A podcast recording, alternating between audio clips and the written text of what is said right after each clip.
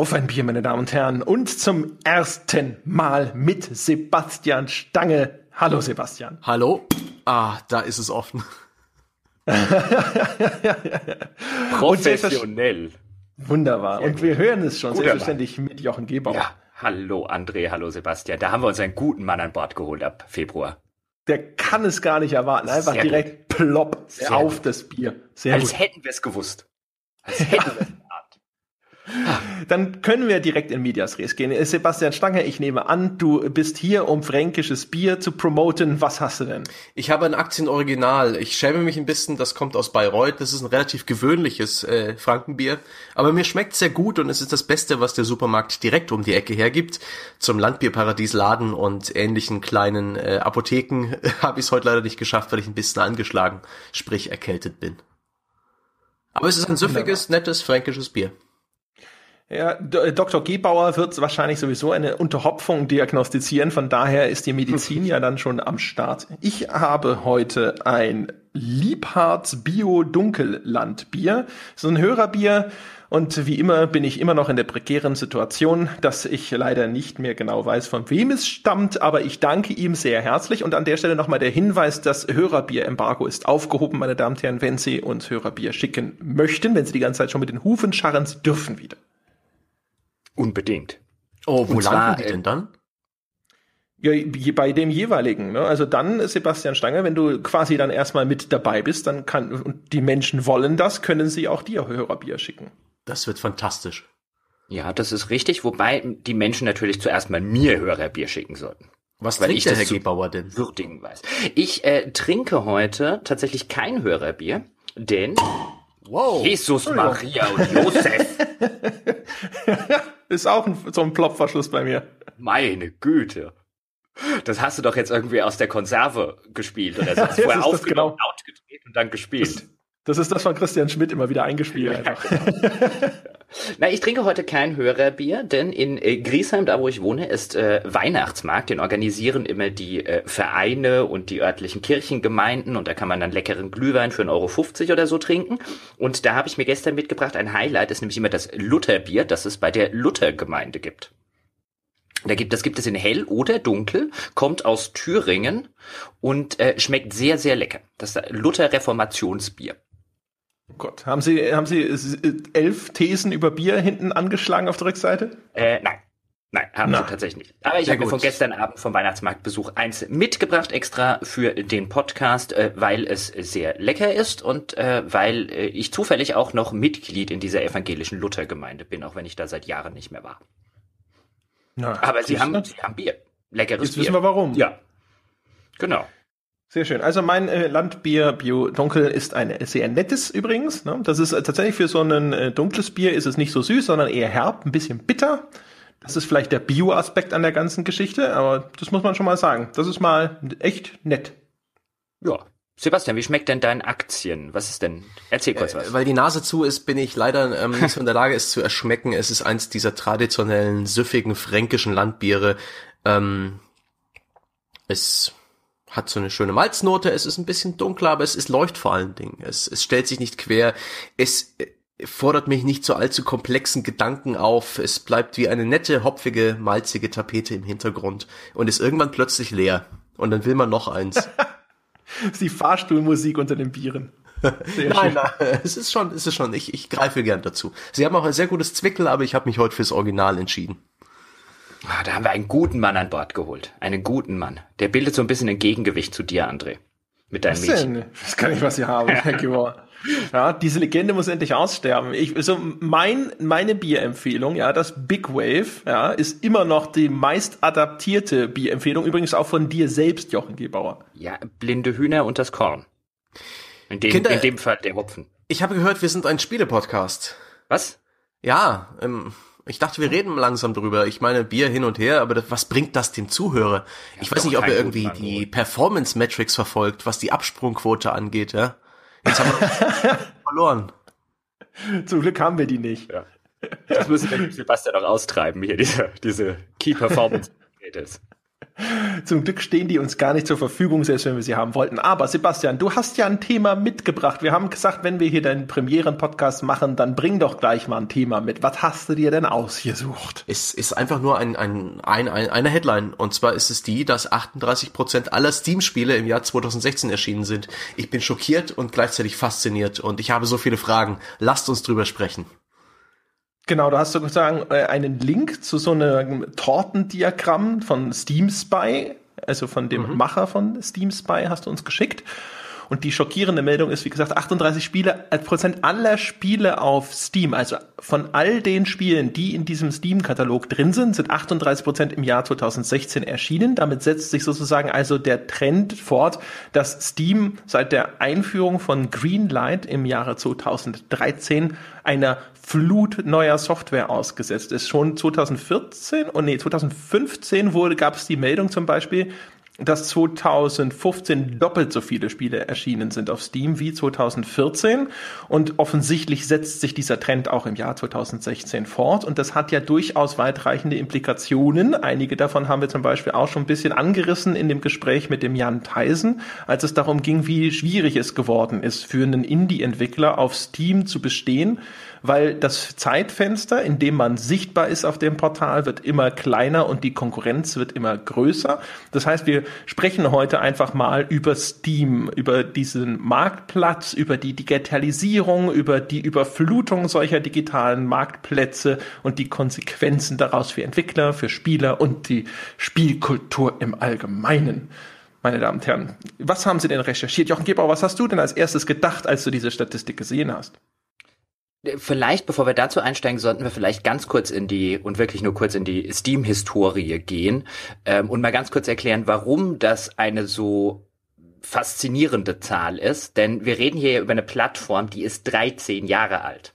Also Steam ging am 12. September 2003 an den Start. Das heißt, sie ist fast genau 13 Jahre alt, sogar ein bisschen älter. Und deswegen ist es ja so relevant, dass dieses Jahr 38 Prozent aller Spiele, die auf Steam sind, äh, released wurden. Also wäre diese Plattform jetzt vielleicht fünf Jahre alt oder wäre sie drei Jahre alt, wäre das ja längst keine so ähm, faszinierende und exorbitante Zahl wie unter der Berücksichtigung, dass diese Plattform 13 Jahre alt ist. Also das sollte man vielleicht noch kurz im Hinterkopf behalten. Und ich weiß nicht, Sebastian, hast du die Statistik gerade vorliegen? Nein, Sir, ich suche sie aufgeregt im Hintergrund. Ah ja, äh, damit hat Sebastian schon äh, die erste Voraussetzung als Mitpodcaster bei Auf ein Bier gemacht. Er ist nicht vorbereitet. ich hab's ja aber parat. ähm, dann sag doch mal, wie viele Spiele gibt's insgesamt auf Steam laut dieser Statistik? Boah, das ist ein Tortendiagramm, das müsste ich jetzt zusammenzählen. dann rechnen Sie doch mal. Äh, Pi mal Daumen mal also ich kann einfach mal vorlesen, was anhand dieser Statistik ist. Also im Jahr 2016, diese 38 Prozent, das sind 4.207 Titel. Im Vergleich zu 2015, da sind es 2.964 Titel, die da erschienen sind. Also so, keine Ahnung, 50 Prozent weniger. Und im Jahr 2014 sind es nur, waren es nur 1.772 Titel. Das heißt also in einem Zeitraum von zwei Jahren mehr als verdoppelt sogar, ist es verdreifacht? Nee, ist es noch lange nicht verdreifacht. Aber es ist mehr als doppelt so viele Releases in, innerhalb des Kalenderjahres in einem Zeitraum von nur zwei Jahren. Und 2013 zum Beispiel waren es nur 565 Titel. Und deswegen habe ich auch schon gesagt, also 2013 ist so das große Steam Greenlight Jahr. Und seitdem es diesen Greenlight-Prozess gibt, vielleicht mal kurz erklärt für die Leute, denen das nichts sagt. Früher war es so, dass Steam im Grunde genommen auch, wie das beim PlayStation Network der Fall ist und bei Xbox Live der Fall ist, eine Kuratorfunktion übernommen hat. Steam hat Titel angeboten bekommen und hat gesagt, ja, diesen Titel nehmen wir bei uns ins Programm. Und dann hat Steam irgendwann gesagt, hm, wir lassen jetzt die Community entscheiden, welche Titel auch auf Steam dürfen. Dann kann man also in diesen Titel, in diesem Steam Greenlight Prozess der Community vorstellen und die stimmt dann darüber ab und sobald eine äh, ausreichend hohe Quote von Leuten sagt, ja, ich möchte, dass dieser Titel auf Steam erscheinen darf, dann wird er automatisch auch in den Steam-Katalog aufgenommen. Und seitdem es diese Automatisierung gibt, da kommen natürlich dann wirklich jetzt auf einmal eine Masse an Spielen auf Steam, die es früher eben nicht gegeben hat, weil da war Valve der Flaschenhals und jetzt, es sind auch nicht so ultra viele Stimmen, die notwendig sind, um auf Greenlight äh, zugelassen zu werden. Und heutzutage gibt's ja, das haben wir zum Beispiel im Gespräch mit dem Simon Krüger gehört, ja auch Möglichkeiten, seinen Greenlight-Release sicherzustellen, indem man zum Beispiel kooperiert mit irgendeinem großen YouTuber, der das Spiel dann vorstellt und die Leute auf dieses Greenlight aufmerksam macht. Und dann ist es natürlich eine relativ kleine Schwelle für die Leute, dahin zu gehen und mal kurz zu sagen, ja, der war sympathisch, der junge Mann. Ich gönne ihm, dass er die Chance bekommt, auf Steam zu erscheinen und ich klicke halt, ja, ich möchte, dass dieses äh, Spiel in Steam aufgenommen wird. Und deswegen dieser enorme Zufluss und diese enorme Vervielfachung der Veröffentlichungen auf Steam in den letzten Jahren. Genau. Da kann man auch vielleicht äh, drüber nachdenken, ob Steam überhaupt noch eine Kuratorenrolle erfüllt, denn ähm, dieses Greenlight-System ist also als Schranke gedacht, als kleine Zollstation an der Grenze, ist aber in Wirklichkeit ein offenes Scheunentor. Genau, also jetzt der Stand, Stand jetzt ist es, es gibt zwar noch eine Hürde, sie ist aber so niedrig, dass man, sage ich mal, schon sehr ungeschickt sein muss, um sie nicht zu nehmen. Genau. Also wo, wo es mir, wo es mir ein bisschen darum ging, deswegen hatte ich gefragt, ob äh, jemand auch noch die Zahlen vor mir äh, oder vor sich liegen hat. Also um das kurz in Relation zu setzen, was André gerade gesagt hat. Also 2007, äh, 2004 äh, im ersten Jahr nach Release von Steam wurden sieben Spiele auf Steam veröffentlicht. 2005 waren es sechs. 2006 waren es dann schon 71 und so geht's langsam hoch. Ähm, aber selbst 2011 waren es gerade mal 283. Äh, und jetzt kann man sagen, dass diese Zahl 2016, nämlich die 4207, die 2016 auf Steam released wurden, mehr sind, als auf Steam released wurde zwischen 2004 und 2014. Um das auch nochmal in Relation zu setzen. Das finde ich nämlich ganz interessant, dass da in einem Jahr mehr Spiele veröffentlicht wurden als vorher in zehn. Genau, ja. Das ist, äh, also, und das macht's natürlich schwierig.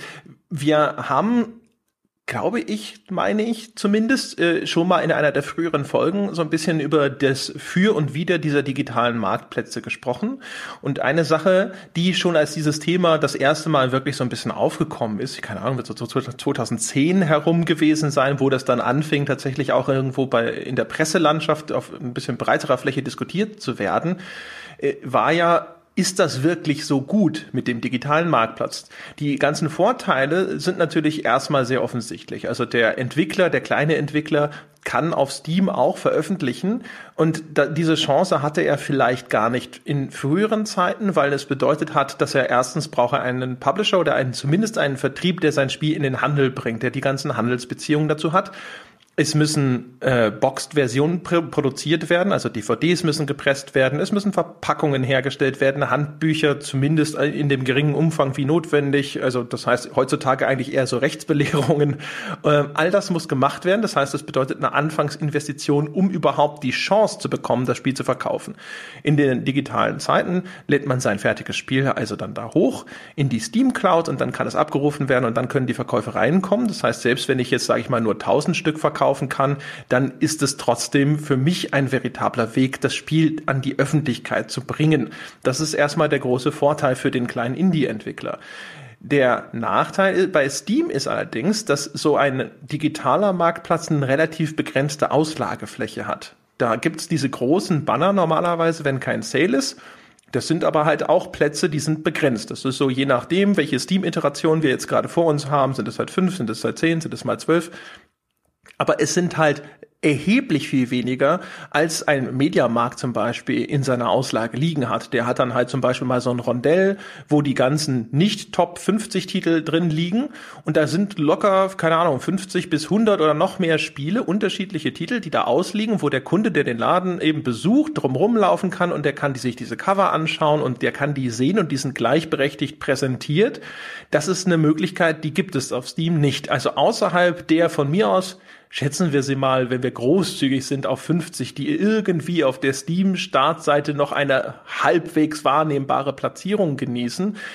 Alle anderen landen einfach in einer Datenbank. Und wenn man dann nicht gezielt nach ihnen sucht oder wenn jetzt neuerdings nicht die Vorschlagsfunktion von Steam aufgrund meiner bisherigen Käufe meint, dass mich das interessieren könnte, verschwinden sie in diesem Orkus und sind danach erstmal für die Welt, für den ich guck mich nur mal um Besucher verschwunden obendrein. Und das ist ein, etwas, was ich nie wirklich rausfinden konnte, denn wenn ich mit Entwicklern gesprochen habe, waren sie stets sehr, sehr, sehr wortkarg, wenn es darum geht, wie die Entwicklerseite von Steam aussieht, welche Möglichkeiten sie haben, wie die Tools aussehen, die sie benutzen, da ist man zur Verschwiegenheit verpflichtet offensichtlich, aber soweit ich es mitbekommen hat, habe, hat man da sehr wenig Kontrolle darüber, ähm, wann Steam und ob Steam einen da sichtbar in einer dieser Banner platziert und auch was Sales angeht, ob Steam äh, im Rahmen eines dieser, dieser Sales-Aktionen das Spiel gut rabattiert, was ja auch äh, offensichtlich langfristig für bessere Verkäufe sorgt.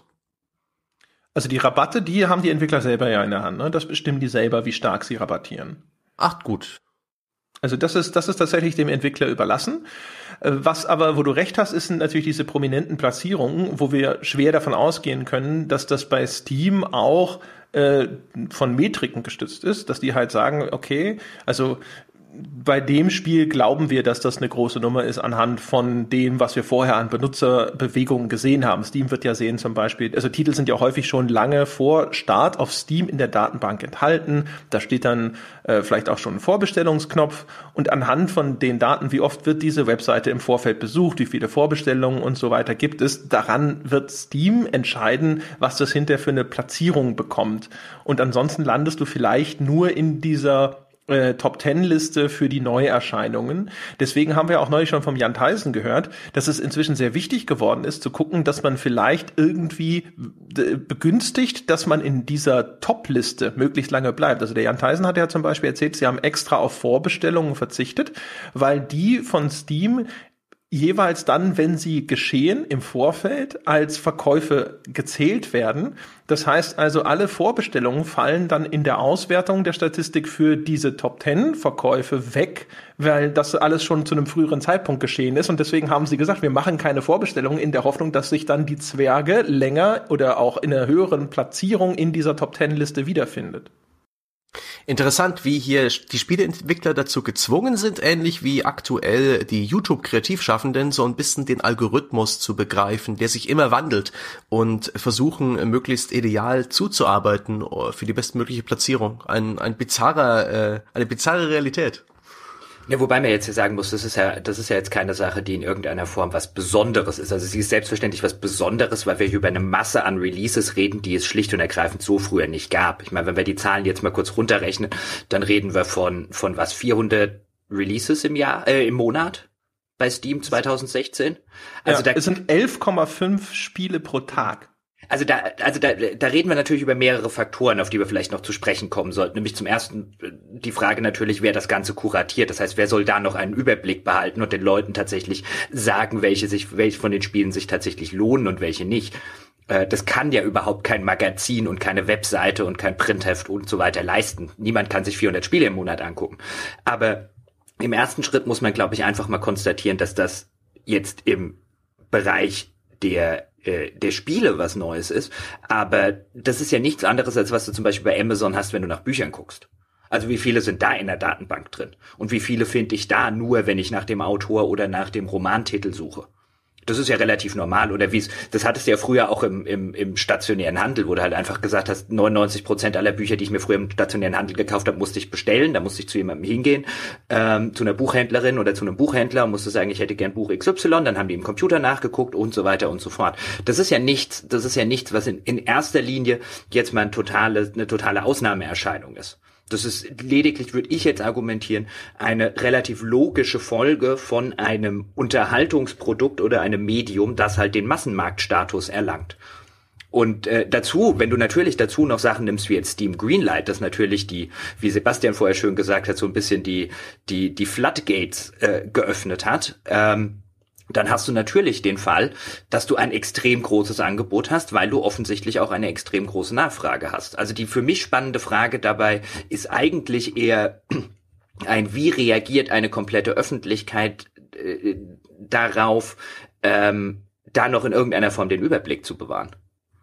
Aber das, was Sebastian gesagt hat, nur mal ganz kurz, also das ist ja schon durchaus, finde ich, richtig, weil wir da ja einen Effekt sehen, der, also Sebastian hat es jetzt verglichen mit den YouTubern, aber den wir halt an allen Ecken und Enden gesehen haben, zum Beispiel auch immer, wenn wir über die Presse gesprochen haben, dass auf einmal, dass die, wenn sich das System, das umgebende System ändert, es sogar Einfluss nimmt auf die Produkte. Also jetzt auf die Presse übertragen, wir haben schon oft drüber gesprochen, dass zum Beispiel die Notwendigkeit für für große reichweitenorientierte Portale auf Suchmaschinenoptimierung zu setzen, sogar Einfluss auf den Inhalt nimmt, insofern, dass sich Headlines ändern, dass bestimmte Themen aufgegriffen werden, nur weil sie bei Google trenden, nicht weil sie wichtig sind, dass Informationen in kleine Häppchen runtergebrochen werden.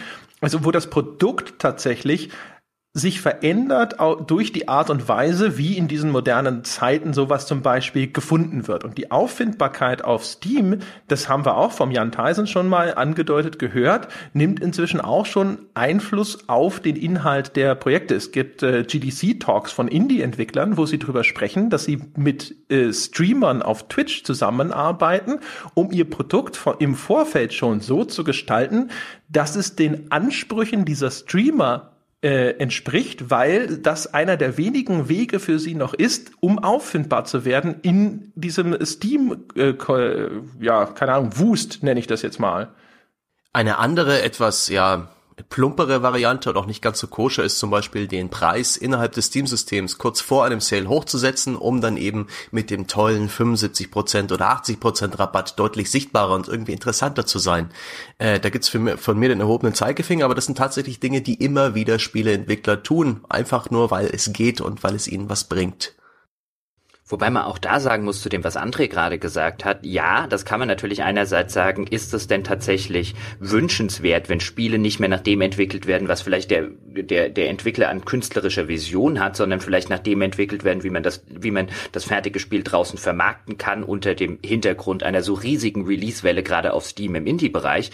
Aber auch da muss man sagen, ist in anderen Bereichen ebenfalls gang und gäbe. Also auch da würde ich jetzt im ersten Schritt mal sagen, das ist der Preis, den man halt einfach als Massenmedium bezahlen muss. Ich weiß, will gar nicht wissen, wie viele Autoren, um wieder die Analogie zu bringen, es gibt, die nicht die Romane schreiben, die sie gerne schreiben würden, sondern die Romane, die sie verkaufen können.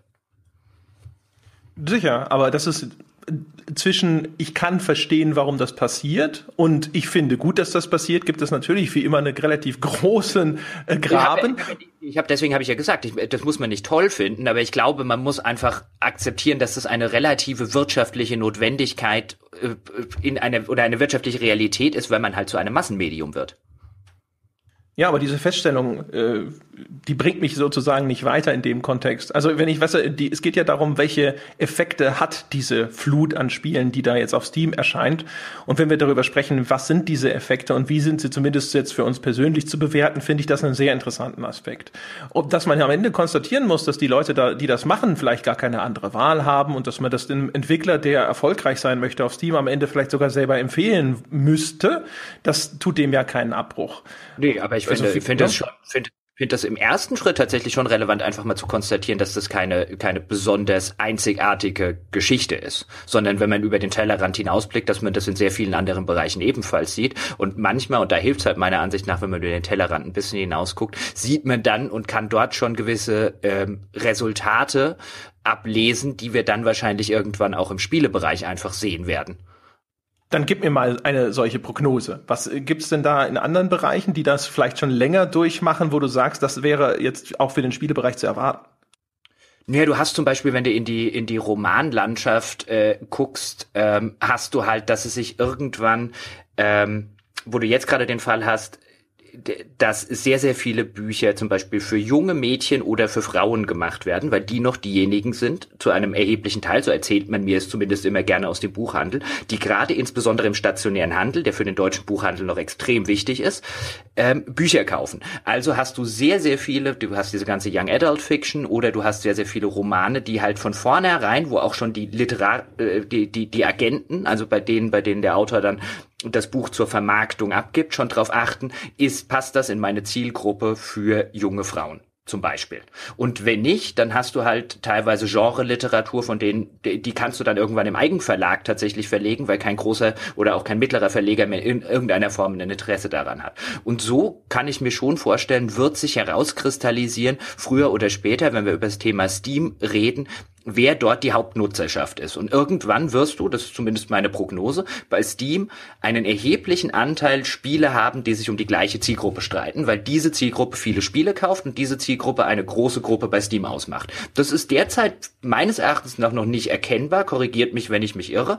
Derzeit kippt man sehr, sehr viel rein und Steam Greenlight lässt auch sehr, sehr viel durch. Und ich kann mir auch vorstellen, dass das durchaus ähm, eine Strategie von Valve ist, die selber diese ganzen Daten gerne hätten. Was sind denn das für Spiele, die sich bei uns tatsächlich verkaufen? Was ist denn das für eine Zielgruppe? Wie alt sind die, die viele Spiele bei uns erwerben und so weiter und so fort? Aber sobald sich das einmal eingespielt hat, und da sind wir gerade am Anfang, glaube ich schon, dass du danach eine, auch im Indie-Bereich, eine große zielgruppenorientierte Produktion haben wirst. Da würde ich behaupten, zumindest in An in, in äh, sag ich mal, in Anfängen sieht man das schon. Weil du siehst zum Beispiel ja auch, dass es in Steam zum Beispiel diese Wellen gibt. Survival-Spiele, wo ein Survival-Spiel erfolgreich ist, jetzt wie Ark zum Beispiel, oder vor ihm, glaube ich, schon Rust. Ich glaube, das ist vorher, also früher. Und man sieht auf einmal eine Flut an Survival-Games, die produziert werden, wo andere Entwickler sagen, das will ich auch. Überhaupt ja auf äh, Steam hat man, glaube ich, heutzutage sogar jetzt schon ein relativ großes Copycat-Problem. Dass also ein Entwickler irgendwo einen Erfolg hat und das dann sofort nachgeahmt wird. Oder noch schlimmer, ein, ein Spiel im Vorfeld große Aufmerksamkeit erfährt. Andere Indie-Teams sagen, das ist cool, wir machen auch sowas. Da stehen die Leute offensichtlich schon drauf. Es ist, wir sehen schon, dieses Spiel hat viel Aufmerksamkeit und jetzt machen wir was ähnliches und dann überholen sie denjenigen, der diese Welle der Aufmerksamkeit ursprünglich mal produziert hat, weil deren Entwicklung sich vielleicht verzögert. Die sind dann früher am Markt und derjenige, der ursprünglich vielleicht mal im Mittelpunkt des Interesses stand, kommt dann zu spät geht und bekommt von dem Kuchen weniger ab. Das sind auch Probleme, die es äh, in diesen App Stores, äh, sei es jetzt der, der Apple Store oder Google Play, eben auch absolut problematisch sind oder dominieren. Ähm, und da finde ich es schon noch schön, dass Steam meiner Meinung nach sich als Plattform noch mehr Mühe gibt, anders als diese ähm, Mobilplattform, die ganze Sache noch zu bändigen. Es gab jetzt dieses Discovery Update, was ich mir auch im Detail angeschaut habe, wo schon sehr viele wohlüberlegte Schritte drin sind, dem User das zu präsentieren, was er will und das auszufiltern, was ihn nicht interessiert. Man kann Spiele nach Tags einfach ausblenden, man kann schauen, was die Freunde spielen, man kann sich Spiele nach seinem Geschmack empfehlen lassen. Das erinnert mich alles an die magische Zeit, als Amazon plötzlich wusste, wusste, welche Bücher und Filme ich mag. Und äh, das ist schon ein paar Jahre her, aber wo ich wirklich begeistert war, wie gut Amazon wusste, was mir gefällt und wo ich mich oft drauf eingelassen habe und oft auch wirklich Glück damit hatte. Aber ist das tatsächlich deiner Ansicht nach, also wenn du jetzt von Begeisterung redest, ein wünschenswerter Zustand? Weil wenn ich jetzt bei mir gucke und bei, bei, bei mir ist es tatsächlich auch so, wenn ich jetzt äh, äh, nach, nach was Neuem zu lesen suche und jetzt habe ich halt nun mal einen Kindle und dann gucke ich natürlich bei Amazon und dann komme ich auch über die, über die Empfehlungen und sie haben zuletzt gekauft das und Kunden, die auch das gekauft haben, lesen auch jenes und so klicke ich mich dann durch und so habe ich am Ende meinen Einkauf und ich orientiere mich dann vielleicht auch ein bisschen an den User-Rezensionen bei Amazon, auch wenn man da meiner Ansicht nach immer noch äh, vorsichtig sein muss, aber unterbewusst zumindest kann man es nicht ausblenden oder nicht in jedem Fall ausblenden. Und dann sitze ich irgendwann da und denke, wow, geh mal einen Schritt zurück. Was du hier gerade machst, ist, du lässt dir von einem Unternehmen mehr oder weniger dich in die Richtung leiten, was die dir verkaufen wollen. Also du, ich, ich rede dann vielleicht nicht mehr mit Freunden in diesem Schritt, wenn ich jetzt sage, oh, ich brauche irgendein Lesefutter, ich rufe dann jemanden an und sage, hey, was hast denn du in letzter Zeit? Empfiehl mir mal was. Ich lese keine Kritiken, ich lese keine entsprechenden äh, keine entsprechenden Online-Seiten oder sonst was, sondern ich werde fremdbestimmt von dem Unternehmen, das mir was verkaufen will. Und ich bin mir nicht sicher, ob das ein wünschenswerter Zustand. Auch da könnte man bestimmt wieder argumentieren, das ist einfach eine Marktrealität. Und da wird Steam hinwollen, wo Amazon vielleicht schon noch weiter ist. Aber ich weiß nicht, ob das was ist, was mich begeistert. Also ich bin dafür auch empfänglich, das will ich damit sagen. Aber ich finde, eigentlich ist das nichts Tolles.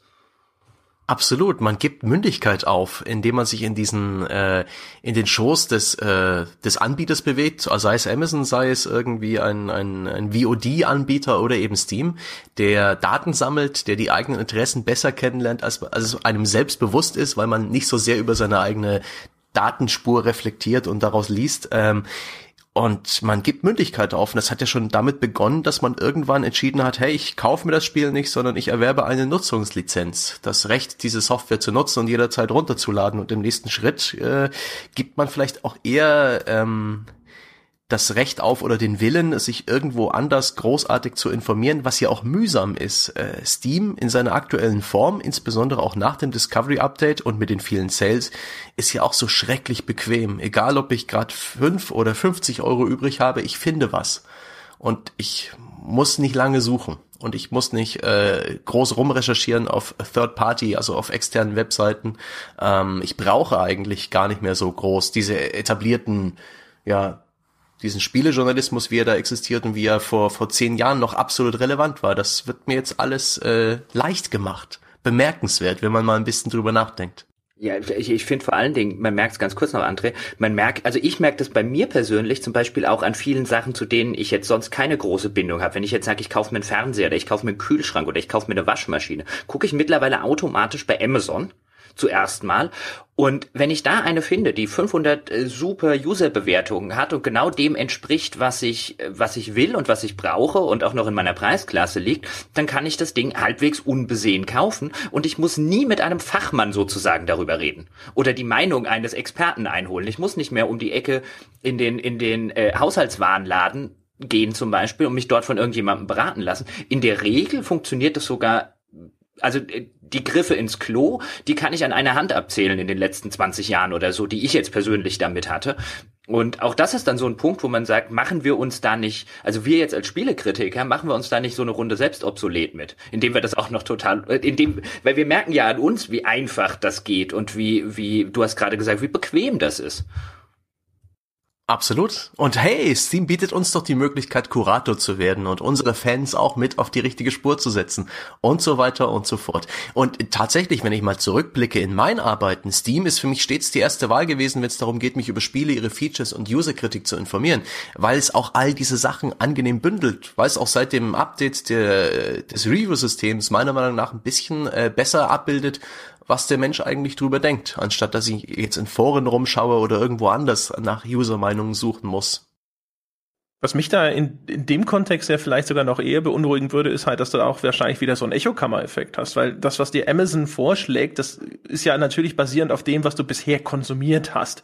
Neue Dinge zu entdecken, dabei wird dir Amazon halt keine große Hilfestellung geben können. Bei Steam, wenn ich mir diese Listen anschaue, was Steam mir so vorschlägt, manchmal stolper ich da durchaus über Interessantes, aber die coolsten Sachen habe ich ehrlich gesagt auch immer gefunden, wenn ich so mich durch die Datenbank geklickt habe, mal hier die Toplisten, was sind denn die am besten bewerteten Spiele der letzten Zeit oder einfach nur angeschaut habe, was kommt denn gerade Neues raus. Die Tags waren durchaus ein bisschen hilfreich, also so diese ganze Kategorisierung vielleicht auch innerhalb von Genres, die mich grundsätzlich interessieren. Aber ich habe so das Gefühl, mit diesen Vorschlagsmechanismen läuft man halt auch Gefahr, dass man immer so in der gleichen eingefahrenen Spur bleibt. Berechtigter Gedanke und ich bin der Meinung, da ist es dann sogar die Aufgabe von so Leuten wie uns, das Ganze zu, zu durchbrechen. Aktuell scheinen das ja vor allen Dingen die YouTuber und die Twitcher tatsächlich zu erfüllen, genau diese Aufgabe, indem sie eben Personen sind oder Instanzen, die ein Publikum haben und die haben es in der Hand. Und ich bin auch der Meinung, es gibt auch, wie wir es vorhin angesprochen haben, Spiele, die so, dieses Hide and Shriek beispielsweise, das ist ein Spiel, wo man sich gegenseitig erschrecken muss. Ähm, das erscheint mir vom Konzept einer der blödesten und langweiligsten Spiele, denen überhaupt zu sein, außer man ist gerade Twitcher oder YouTuber, dass ich Spiele direkt mit den Spielmechaniken solchen Menschen anbiete. Auch wieder witzig. Ja, wir haben ja auch schon mal drüber gesprochen, ne, über YouTube-Bait hatten wir auch in der äh, Folge mit dem Jan Theisen, dass also Spiele entwickelt werden von vornherein mit der Idee im Hinterkopf, ich mache was besonders Extremes, was sich irgendwie zu richtig schönen, schreienden Teaserbildern verarbeiten lässt, weil ich weiß, dass das den Interessen von YouTubern und auch Livestreamern entgegenkommt. Ich habe aber umgekehrt tatsächlich auch schon das Argument gehört von einem Indie-Entwickler, dass Steam aktuell Originalität äh, begünstigt, zumindest in der Darstellungsform. Also, dass man sehr darauf achten muss, dass man im visuellen Stil nicht zu ähnlich zu bereits existierenden Produkten ist. Aus dem Grund, dass man auf Steam mittlerweile ja im Sale immer konkurriert mit im Grunde genommen dem Gesamtangebot an Spielen auf Steam. Also du konkurrierst automatisch nicht mehr nur mit den Spielen, die jetzt in der gleichen Zeit erscheinen wie du selbst, sondern du konkurrierst eigentlich fast immer so mit den gesamten Erscheinungen der letzten, keine Ahnung, fünf Jahre. Und wenn dann zum Beispiel ein Limbo schon 75 Prozent, 80 Prozent Nachlass hat und hinterhergeworfen wird, ähm, und dann du in Konkurrenz stehst mit so einem Titel, vielleicht haben den ja auch noch nicht alle, die an deinem Spiel interessiert sind, und das ist ein Kritikerliebling, hat überall 90er und sonstige äh, Höchstbewertungen abgegriffen. Wenn du dann den Eindruck vermittelst, du bist irgendwie wieder das Gleiche, sitzen inzwischen ganz viele Leute da und sagen, ich habe schon 50 ungespielte Spiele in meinem Steam-Account auf meinem Pile of Shame. Ich brauche nicht noch eins, das genauso ist wie all die, die ich schon habe. Und dass es deswegen umso wichtiger sei, sich zumindest in irgendeiner Form abzugrenzen, damit die Leute das Gefühl haben, ich kaufe da noch was Neues, was ich auf diesen Packen drauflege, äh, weil sie so schon diesen e-, enormen Vorrat haben an Dingen, die ungespielt irgendwo rumliegen. Es ist ein interessanter Gedanke, was die perfekte Präsentation eines Spiels auf, auf Steam ist. Ich habe mich mal mit jemand unterhalten, der Spielzeug verkauft auf Amazon, äh, mit diesem Amazon Marketplace. Und der meinte, fünf Bilder, fünf Bullet Points. Mehr hast du nicht, um dein Publikum zu gewinnen. Alles andere ist irrelevant. Und gleichzeitig überlege ich zum Beispiel, dass einige Spiele, wie was war das letztens? Genital Jousting. Wir haben lange darüber gestritten, ob Genital Jousting nicht einfach nur sich auch mehr oder weniger durch diesen, ja, äh, Schockeffekt, durch diesen Tabubruch und die Art und Weise, wie da große, glibberige, ähm, Geschlechtsteile durch das Bild schwabbeln, ob das nicht auch einfach nur ähm, ein Schrei nach Aufmerksamkeit in der Store-Wüste, in der Store-Vielfalt von Steam ist würde es schwer annehmen, ehrlich gesagt. Also das ist genau das, was mir vorschwebt, wenn das Wort YouTube-Bait fällt. Also ich habe das Spiel selber nicht gespielt, ich weiß, wovon du redest, habe das auch selber gesehen ähm, und ja, mein Gott, also das ist ne, schon so das, das genau das Spiel, wo man so denkt, das ist so eins für die großen Unterhaltungs-YouTuber, nenne ich das jetzt mal, die halt äh, mit genau solchen Spielen sicherlich gerne hantieren, weil dann natürlich so, hey, wir machen, keine Ahnung, wie nennt man denn das, was da bei Ritterturnieren äh, gemacht wird, verdammt nochmal, Jousting auf Deutsch, wie heißt das, weißt du das von euch gerade? Tjosten. Wird das Tjosten genannt tatsächlich? Meiner Meinung nach. Mit ja. den Lanzen. Ja. Okay. Na, auf jeden Fall, das ist so genau, und das, das halt eben äh, mit Penissen, natürlich sitzen da äh, viele Leute und sagen so, hihi, ja, das ist genau das, da können wir all die, äh, die, die kleinen schmutzigen Witze machen, die wir gerne machen möchten. Äh, der Benutzer sitzt natürlich sofort da und denkt sich, was ist das denn? Es gibt auch andere Spiele, die zum Beispiel auch, wo man so das Gefühl hat, in dem, in der Benennung äh, schon in so eine Richtung gehen, es gab mal einen Vortrag auf der GDC, da wurde von einem Entwickler zum Beispiel auch extra angesprochen, dieses Cluster Truck, was ein Wortspiel ist mit dem englischen Begriff Clusterfuck.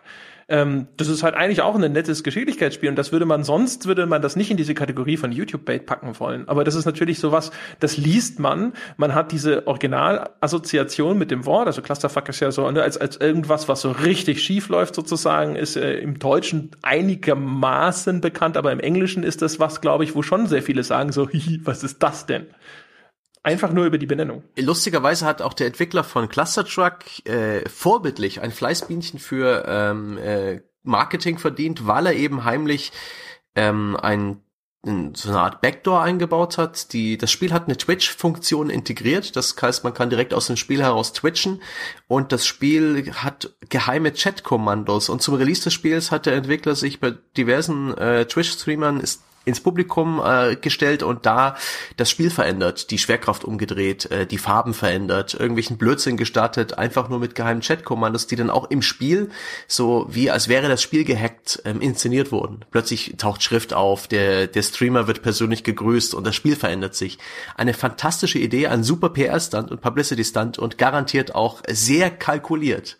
Da, das muss man äh, ihm anerkennen, aber es zeigt auch so ein bisschen, was ein Indie-Spiel heutzutage tun muss, um in der Masse herauszustechen.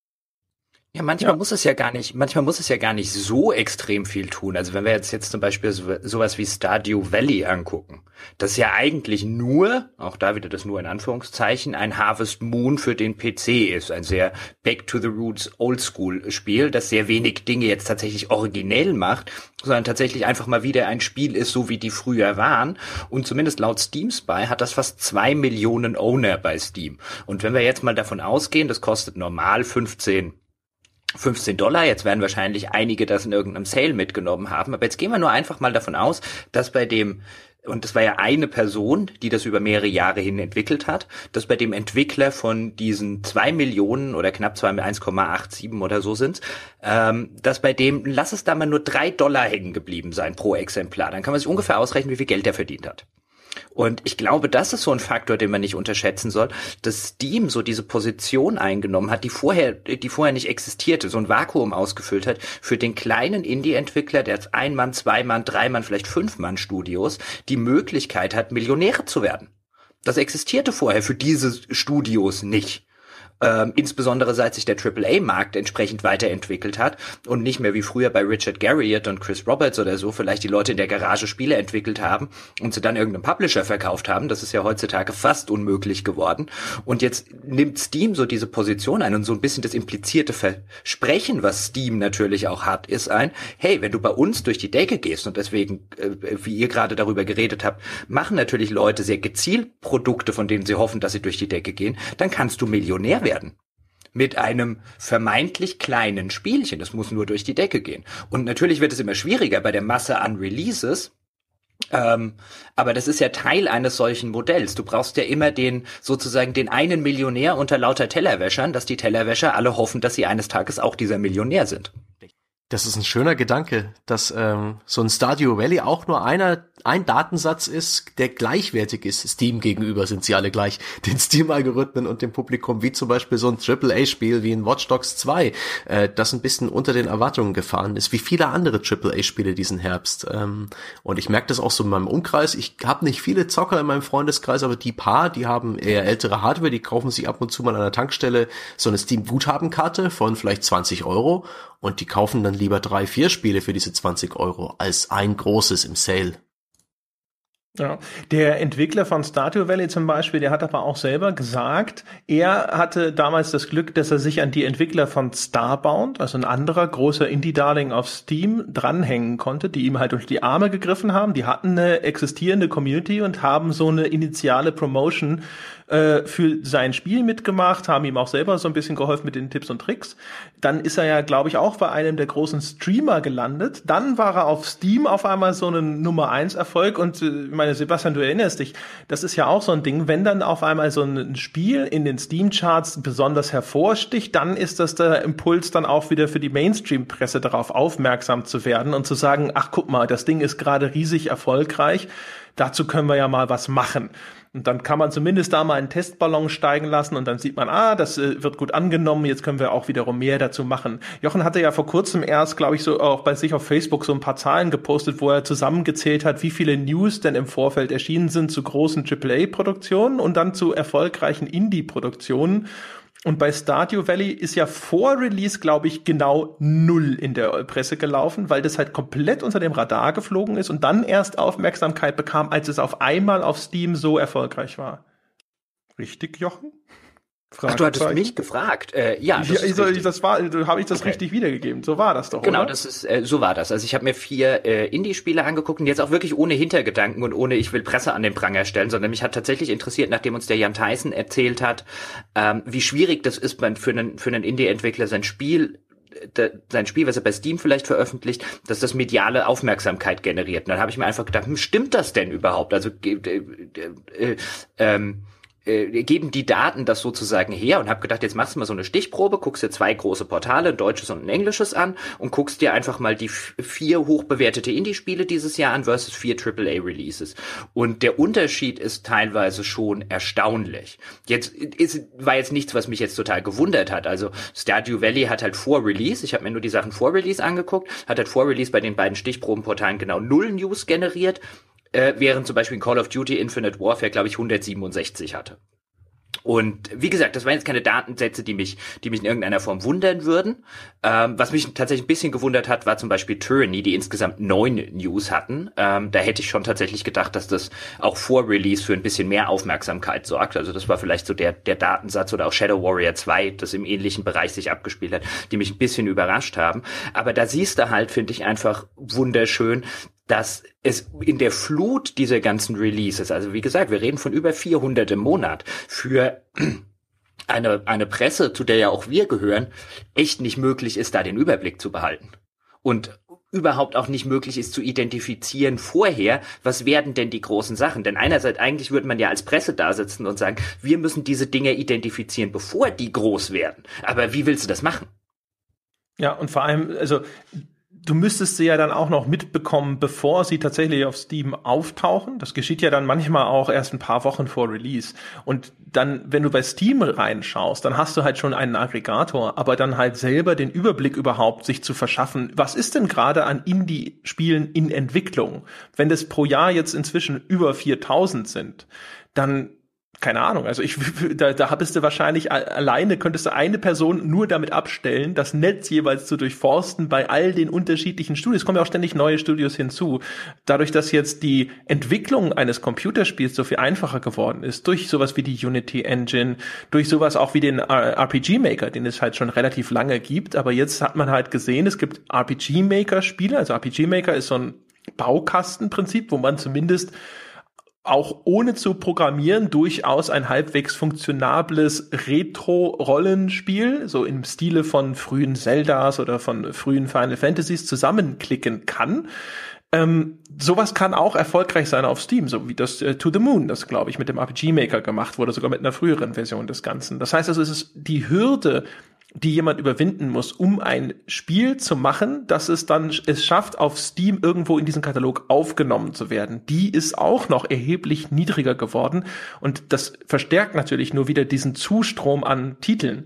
Und die Aufmerksamkeit ist halt echt tatsächlich so die große Schwierigkeit. Noch eine interessante Zahl übrigens. Ich habe mal geschaut. Es gibt ja die Jungs, die den Goat Simulator entwickelt haben, die Coffee Stain Studios. Und Coffee Stain Studios hat auch andere Spiele schon vorher gemacht, zum Beispiel Sanctum. Sanctum, das ist so ein Shooter, den die gemacht haben. Viel, viel aufwendiger, viel mehr Produktionsaufwand dahinter. Also Goat Simulator war ja auch am Anfang schon immer verkauft quasi darüber, dass sie gesagt haben, ja, wir haben jetzt äh, sozusagen ein Spiel, das ist halt buggy. Die Bugs sind Teil des Programms. Und der Goat Simulator hat über viermal mehr Umsatz gemacht als ihr erfolgreichstes anderes Spiel. Also dieses Ding, was eigentlich so als Gag gemeint ist zu einem gewissen Grad, das ist der ganz, ganz, ganz große Steam-Erfolg dieses Studios.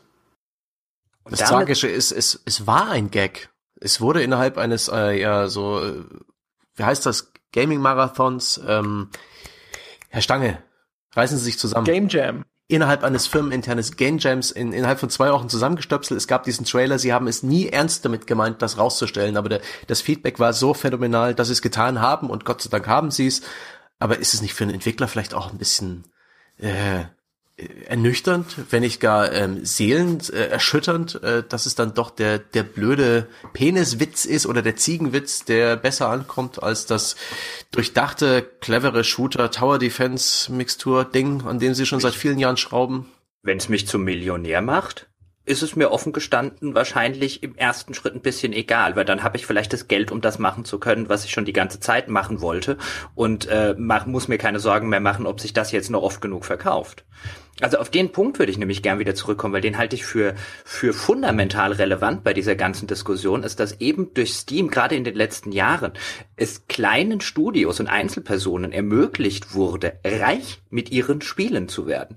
Und ich glaube, das kann man gar nicht groß genug aufhängen, weil das zum Teil auch für diese ganze, für diesen ganzen Wust an neuen Releases verantwortlich ist. Wenn du das nicht hast, und da waren wir im AAA-Bereich oder generell im Spielebereich sehr, sehr lange Zeit, dass eben der, der kleine Garagenentwickler bestenfalls die Möglichkeiten hatte, ähm, äh, vielleicht auch am, in der Anfangszeit über Steam oder über andere Vertriebswege vielleicht ein paar tausend von seinen Sachen zu verkaufen, aber nie im Millionenbereich und auch nie in dem Bereich, wo du halt sagen könntest, hey, ich kann mit einem guten Spiel reich werden. So wie vielleicht in der früheren Zeit ein Autor gesagt hätte, hey, wenn ich einen großen internationalen Bestseller schreibe, dann bin ich für den, habe ich für den Rest meines Lebens ausgesorgt. Das erlaubt Steam jetzt auch unter anderem durch die Greenlight-Geschichte, aber ich glaube, fundamental spielt eine Rolle, dass du diesen Anreiz Anreiz überhaupt hast, dass eben Leute da sitzen und diesen Traum haben können. Ich mache mein Spiel und werde damit zum Millionär oder werde damit reich und kann mir danach, kann ich äh, Spiele machen, wie auch immer ich das will. Und diese Poster-Childs dafür, die halte ich für absolut unerlässlich. Guck mir zum Beispiel einen Terraria an, was ich persönlich jetzt sehr gerne spiele. Das haben ursprünglich mal vier Leute gemacht. Die haben über acht Millionen Stück von dem Ding verkauft. Und auch da wird häufig, wenn das Leute im Sale mitgenommen haben. Aber auch da, gib ihnen nur drei Dollar pro ähm, pro äh, äh, Käufer, die tatsächlich in ihre Taschen äh, gewandert sind und dann rechnet man sich aus, wie viel diese vier Leute mit Terraria verdient haben. Gut, die haben das natürlich auch ein paar Jahre gepflegt, das soll nicht unter den Tisch fallen. Aber das sind halt diese Poster-Childs und Terraria, so ein Stardew Valley, die dafür sorgen, dass viele junge Entwickler zu Hause sitzen oder in ihren Garagen sitzen oder ähm, in ihren kleinen äh, Büros, die sie sich vom Munde abknapsen sitzen und halt sagen, wir machen jetzt dieses Spiel, wir bringen es bei Steam raus, wenn wir Glück haben, sind wir halt auch einer dieser Titel.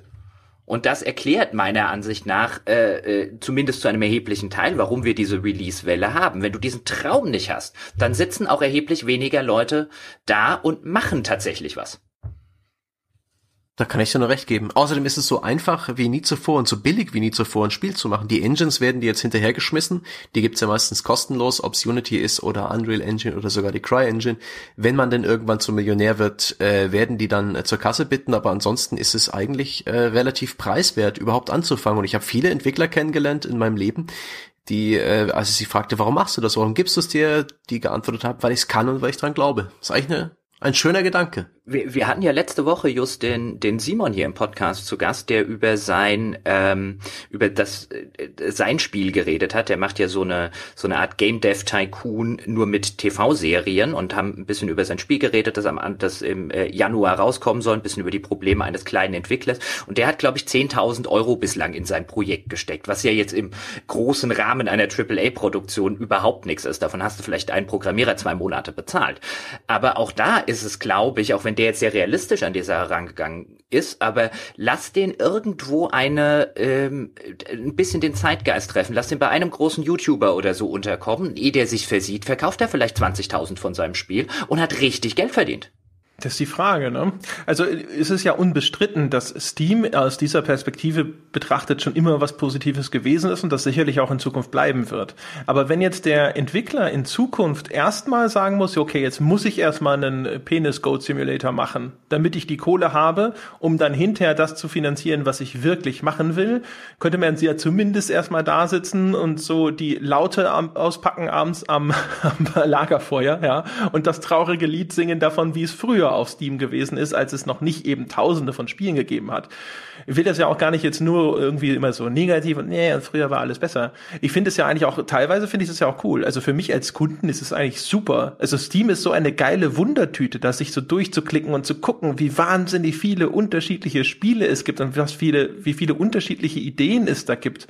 Aber umgekehrt halt, wenn das dann jetzt streamlined wird, einfach auch wieder aus diesen finanziellen Notwendigkeiten heraus, in die Richtung, dass man eben entweder was Extremes machen muss oder dass man auf irgendeinen gerade existierenden Hype-Train aufspringen muss oder sonst irgendwas kopieren muss oder sowas. Ach, also so ein bisschen traurig würde ich da schon, glaube ich, drauf gucken. Und wenn es dann auch noch schwieriger wird, halt diejenigen Spiele zu entdecken, die tatsächlich für mich dann eine Relevanz haben. Ne? Es ist natürlich die Frage, ob wir jetzt an dem Punkt schon sind. Ich meine, das geht jetzt natürlich ein bisschen in die Richtung, was ich ganz am Anfang skizziert habe, wo ich glaube, dass wir früher oder später hinkommen. Aber im Moment sind wir ja noch nicht da, dass jeder seinen Penis-Simulator äh, oder seinen Penis-Ziegen-Simulator machen muss. Also ich meine, noch sind wir an dem Punkt, wo man auch mit so einem Stardew Valley richtig durch die Decke gehen kann bei Steam. Ich glaube allerdings tatsächlich, dass es nicht mehr lange dauern wird, bis halt einer einen, äh, bis halt, wenn der nicht sowieso schon existiert, ein Stardew Valley-Klon äh, rauskommt oder zehn Stardew Valley Clones, die halt alle einfach sagen, hey, ich habe vielleicht 20.000 Euro oder 20.000 Dollar in die Entwicklung gesteckt, wenn ich nur 10% von dem verkaufe, was Stardew Valley verkauft, habe ich ordentlich Geld verdient. Stardew Valley hat halt das Glück, dass es zu komplex ist, um eben mal schnell kopiert zu werden. Das sind halt andere Titel, die da viel eher Gefahr laufen, weil sie mit weniger Aufwand kopierbar sind. Das ist ja doch ein relativ komplexes System, was da dahinter steht. Aber wenn man sich die Zahlen anschaut, die von Indie-Entwicklern teilweise präsentiert werden, hat man zumindest den Eindruck, der Verlauf ist schon im Gange. Also es gibt Zahlen, ähm, es gibt den Entwickler, ich glaube, die heißen Spiderweb Software, wenn ich mich nicht irre. Die machen so richtige Oldschool-Rollenspiele. Sowas, The Black Fortress ist von denen, das kenne ich selber. Die haben auch andere Spiele gemacht, wie ich glaube Crystal Souls oder sowas, die kenne ich selber nicht, aber das sind halt alles so richtige Hardcore Oldschool RPGs mit Avernum sehr wahrscheinlich ja, dürfte genau, das bekannteste genau. von denen sein. Genau. Mhm. Das ist halt alles sehr, sehr umständlich zu bedienen, tonnenweise Text und so. Und die haben mal äh, Zahlen präsentiert ähm, und da hat man halt gesehen, dass sie Jahr für Jahr haben sie mehr verkauft und weniger eingenommen weil natürlich jetzt auch durch diese Masse an Spielen und durch die Sale-Mentalität auf Steam geht der durchschnittliche Verkaufspreis immer weiter in den Keller. Und das heißt, deine Nische, die du brauchst zum Überleben, sofern dein Spiel in der Herstellung nicht ultra simpel ist, die Nische muss immer größer sein, weil du, weil der Verkaufspreis, der durchschnittliche Verkaufspreis, für den du das Spiel loskriegst, immer weiter runtergeht. Und das ist natürlich dann halt auch so ein bisschen schwierig. Also das ist auch sozusagen eine Gefahr für die Vielfalt, zumindest in der Ecke von Entwicklungen, sage ich mal, wo es ein bisschen aufwendiger ist, die selbst auf so einem ähm, Indie-Niveau zu produzieren und dann hinterher wieder genug einzuspielen, um halt zu sagen, jetzt habe ich halt wieder genug, um in zwei Jahren mit meinen wenigen Leuten den nächsten Titel dieser Art herzustellen. Also ich glaube tatsächlich, dass äh, so Sachen wie du äh, Spiderweb-Software hast du jetzt genannt, um die würde es mir wirklich leid tun, wenn sie irgendwann nicht mehr existieren, ähm, äh, mit ihrem Avernum und Co. Aber das äh, halte ich tatsächlich für die große Gefahr, dass das diejenigen sind, die hinten runterfallen, weil sie Spiele machen, die halt für eine extrem spitze Zielgruppe sind. Und Spiele machen, die ich würde jetzt nicht glauben, dass ein Avernum zum Beispiel irgendwann bei Steam mal so durch die Decke geht wie ein Stadio Valley oder ein Terraria. Dafür ist die Zielgruppe zu spitz und das Spiel ein bisschen zu speziell, ohne jetzt die Qualität des Spiels mindern zu wollen. Aber das sind tatsächlich genau die Produkte, die in der Anfangszeit schon Steam so ein bisschen für sich identifiziert hatten oder überhaupt den digitalen Vertrieb und die jetzt ähm, äh, da tatsächlich, glaube ich, hinten runterfallen. Also diese komplett spitze Zielgruppe, die wird, glaube ich, bei Steam immer schwieriger sein, ähm, äh, die noch profitabel zu bedienen, einfach weil, wie du es gerade, äh, schon gesagt hast, du dann ganz schnell in die Sales-Zwänge reinkommst. Also ich habe da auch noch mal ganz kurz die, die Zahlen dazu. Du hast schon selber gesagt, also die haben rausgebracht Avedon, The Black Fortress. Und das ist aus dem Jahre 2010 hat sich äh, 62.000 Mal, also aufgerundet 63.000 Mal verkauft und damit 313.000 Dollar eingespielt. Und ähm, Avedon 2, The Corruption aus dem Jahre 2013 hat sich 51.000 Mal verkauft und dabei nur noch 100.000 eingespielt.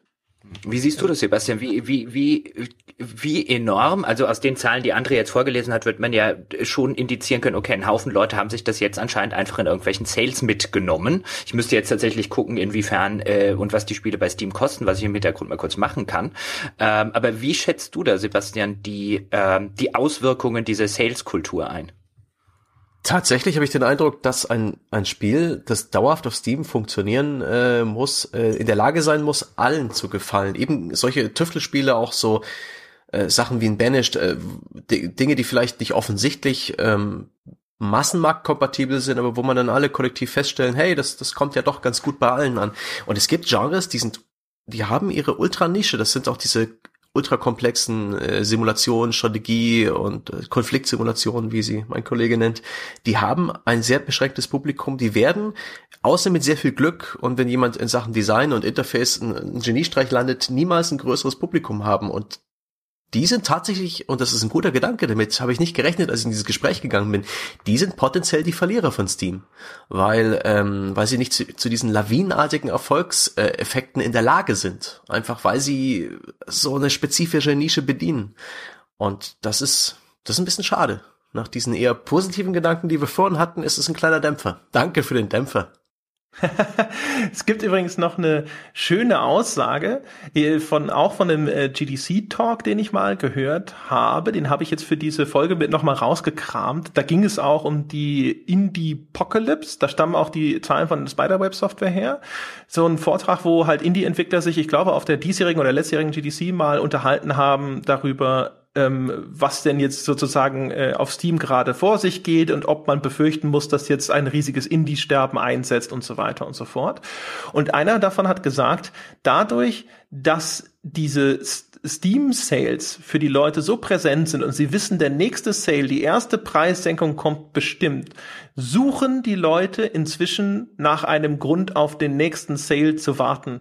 Und bei den Steam-Reviews äh, würde man das inzwischen beobachten können. Das konnte ich jetzt natürlich nicht nachprüfen und das war auch, glaube ich, nur sein Eindruck, ähm, was der Entwickler da vorgetragen hat. Ich glaube, das war auch einer von den Coffee Stain Studios, der das gesagt hat, aber er sagte, ähm, dass man, wenn man darauf achtet, dass die Leute inzwischen auch bei der Beurteilung von Spielen immer wieder sehr viel kritischer sind und sagen, das ist es nicht wert und da wartet man besser und so weiter und so fort. ist auch vielleicht ganz interessant im Hinblick auf unser Wertschätzungsformat, wo wir ja auch häufig sagen, also da ist das Urteil, wartet man bitte auf den nächsten Sale.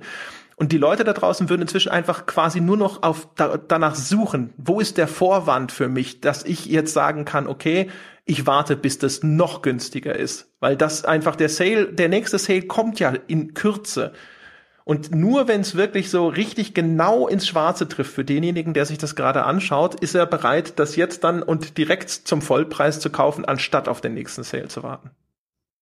Das ist super. Diesbezüglich hat der Sale die Videothek ersetzt. Denn vor zehn Jahren noch war bei der Beurteilung von Spielen so sowohl bei den Reviewern als auch bei den bei der Community dieses Buy, Rent, Pass drin. Also entweder man kauft sich das oder man man leiht sich's mal aus, spielt die Story durch und gibt es zurück oder man man verzichtet drauf und Spiele werden heutzutage nicht mehr verliehen. Das ist eine der ähm, Nebenwirkungen dieses äh, dieses digitalen Systems. Und jetzt ist halt der Sale ganz tief bei uns verwurzelt, das gute Gefühl, ein Schnäppchen gemacht zu haben und die Gewissheit der nächste Sale kommt bestimmt und ja, man schätzt es dann doch nicht so wert, wenn man auf einen Sale wartet. Das muss man sich eingestehen.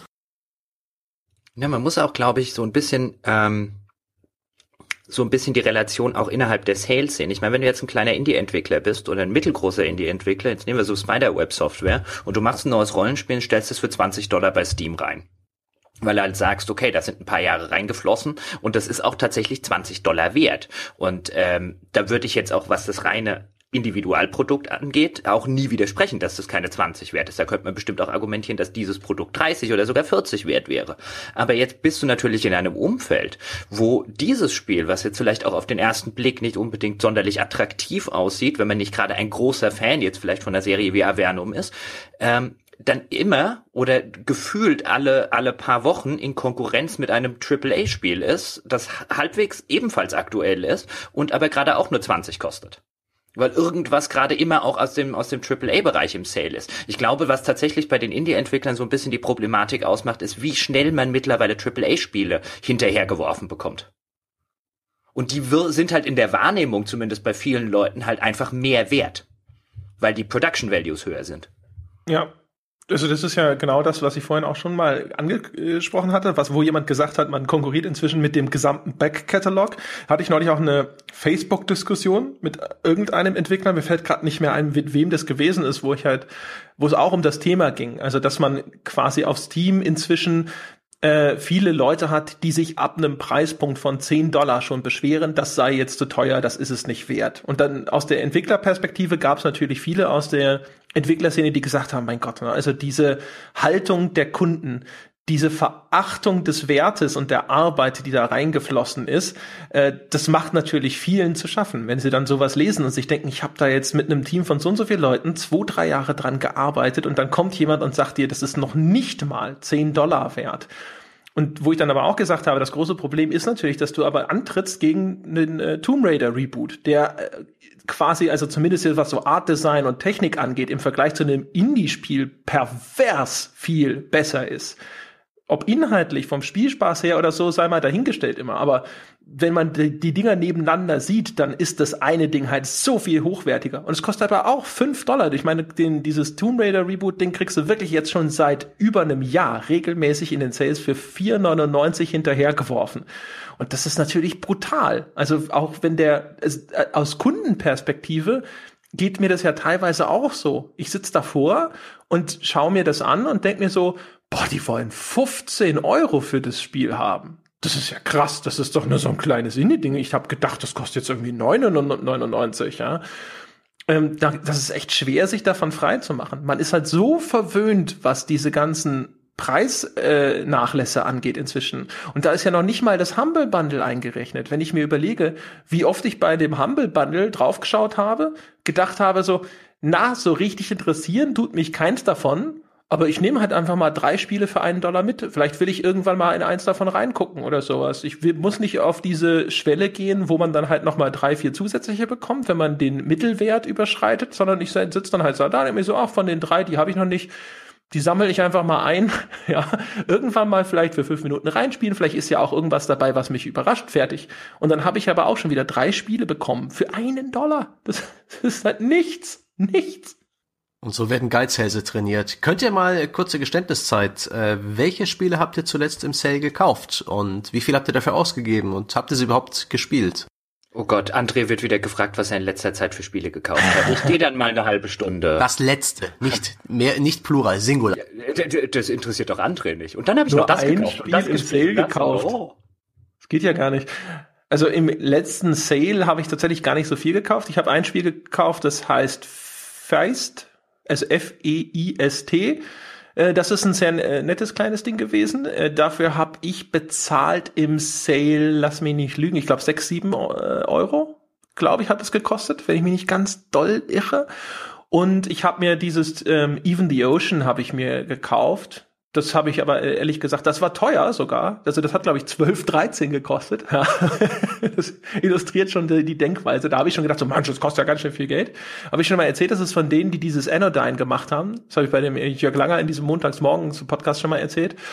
Und Das habe ich aber dann relativ nach relativ kurzer Zeit abgebrochen, ehrlich gesagt. Also das war so ein Ding, wo ich im Nachgang, ehrlich gesagt, und das ist übrigens jetzt auch noch eine neue Verlockung auf Steam. Die Verlockung war groß zu sagen, das lasse ich mir refunden und investiere das Geld in was anderes. Weil ich relativ schnell gemerkt habe, ja, ich verstehe, was das macht. Ich finde nicht mal, dass es notwendig ein schlechtes Spiel ist, aber daran habe ich gerade kein Interesse. Das finde ich nicht gut, das überzeugt mich nicht, das ist nicht aufregend oder interessant genug in der Art und Weise, wie es umgesetzt wurde. Und da muss man sich dann jetzt auch noch beherrschen, nicht im Nachgang äh, zu sagen, es hat mich in anderthalb Stunden noch nicht überzeugt, jetzt gebe ich es zurück. Das ist ja auch noch jetzt eine zusätzliche Geschichte. Ich habe das Gefühl, das wird noch nicht allzu stark genutzt bei Steam. Aber äh, ich sag mal, ob das so bleibt, wer weiß. Ob das nicht in Zukunft tatsächlich auch so von vielen Leuten wirklich genutzt wird, konsequent wie eine Demo-Version. Du hast anderthalb Stunden Zeit, Spiel, und wenn du mich bis dahin nicht so weit gepackt hast, dass ich sage, dich will ich wirklich noch weiterspielen, dass dann sofort der Refund-Button gerückt wird. Das ist tatsächlich ein interessanter Gedanke, gerade wenn mal wieder ein Spiel so ein bisschen kollektiv für Unbehagen und Kritik sorgt, äh, sagen wir im Stil eines Mafia 3 oder No Man's Sky. Das waren wirklich Spiele, die die so äh, auf breiter Front mal wieder für, für so eine Art Shitstorm gesorgt haben, wo es en vogue war, sich drüber aufzuregen, wo dann auch so ein bisschen prahlerisch ähm, so Ko Kommentare drunter waren, wie ich, ich hab's nach vier Stunden zurückgegeben, Steam hat trotzdem Ja gesagt, ha, nehmt das. Ja, wobei also No Man's Sky hat es zu einem gewissen Grad natürlich sich selber eingebrockt. Ähm, aber ja, das stimmt schon. Keine Ahnung, Jochen, was hast du denn gekauft im letzten Steam-Sale? Wenn überhaupt? Äh, Endless Legend. Das hatte ich schon die Ja, ganze gut, das Zeit auf der Liste und gab für 7,99. Und äh, das erschien mir quasi geschenkt angesichts dessen, was äh, man über das Spiel gehört und gelesen hat. Und äh, es ist dringend mal Zeit, dass ich irgendwann mal dazu komme, das nachzuholen. Aber ja, sowas nimmt man halt im Steam mit. Und was ich ganz interessant finde, was ich mir schon ein paar Mal überlegt habe, was man an der Stelle mal bereden könnte, ist, es wird ja immer so viel von dem Pile of Shame geredet. Und jeder hat ja so seinen individuellen Pile of Shame. Und ich will mir offen gestanden gar nicht in meinen reingucken und jetzt zählen, wie viele da rumliegen. Aber mir geht's bei jedem Steam Sale aufs Neue so, dass ich immer weniger kaufe. Und ich glaube, irgendwann in einem halben Jahr oder in einem Jahr bin ich an dem Punkt, wo ich einfach nichts mehr im Steam Sale kaufe, schlicht und ergreifend, weil ich sage, das ist rausgeworfenes Geld. Ich komme nie, wie, nie mehr in meinem ganzen Leben dazu, das alles zu spielen, was ich mir in diesem Sales schon mitgenommen habe. Selbst jetzt und lass den Pile nur 40 oder 30 Spiele, die du halt irgendwo mal für 2,99, 5,99 und so weiter eingesagt hast. Wann soll ich die alle spielen, zusammen mit den neuen Sachen, die ich noch spielen will? Also ich glaube, irgendwann kommen, kommen nicht nur ich, sondern irgendwann glaube ich, äh, kommt eine Mehrheit der Spieler auf die Idee, dass jedes Spiel, was die jetzt im Steel Sale noch erwerben, eigentlich sie das Geld auch aus dem Fenster schmeißen könnten, weil irgendwann setzt diese Realisation ein, man wird das nie mehr spielen. Man hat dieses Geld wirklich buchstäblich zum Fenster rausgeworfen.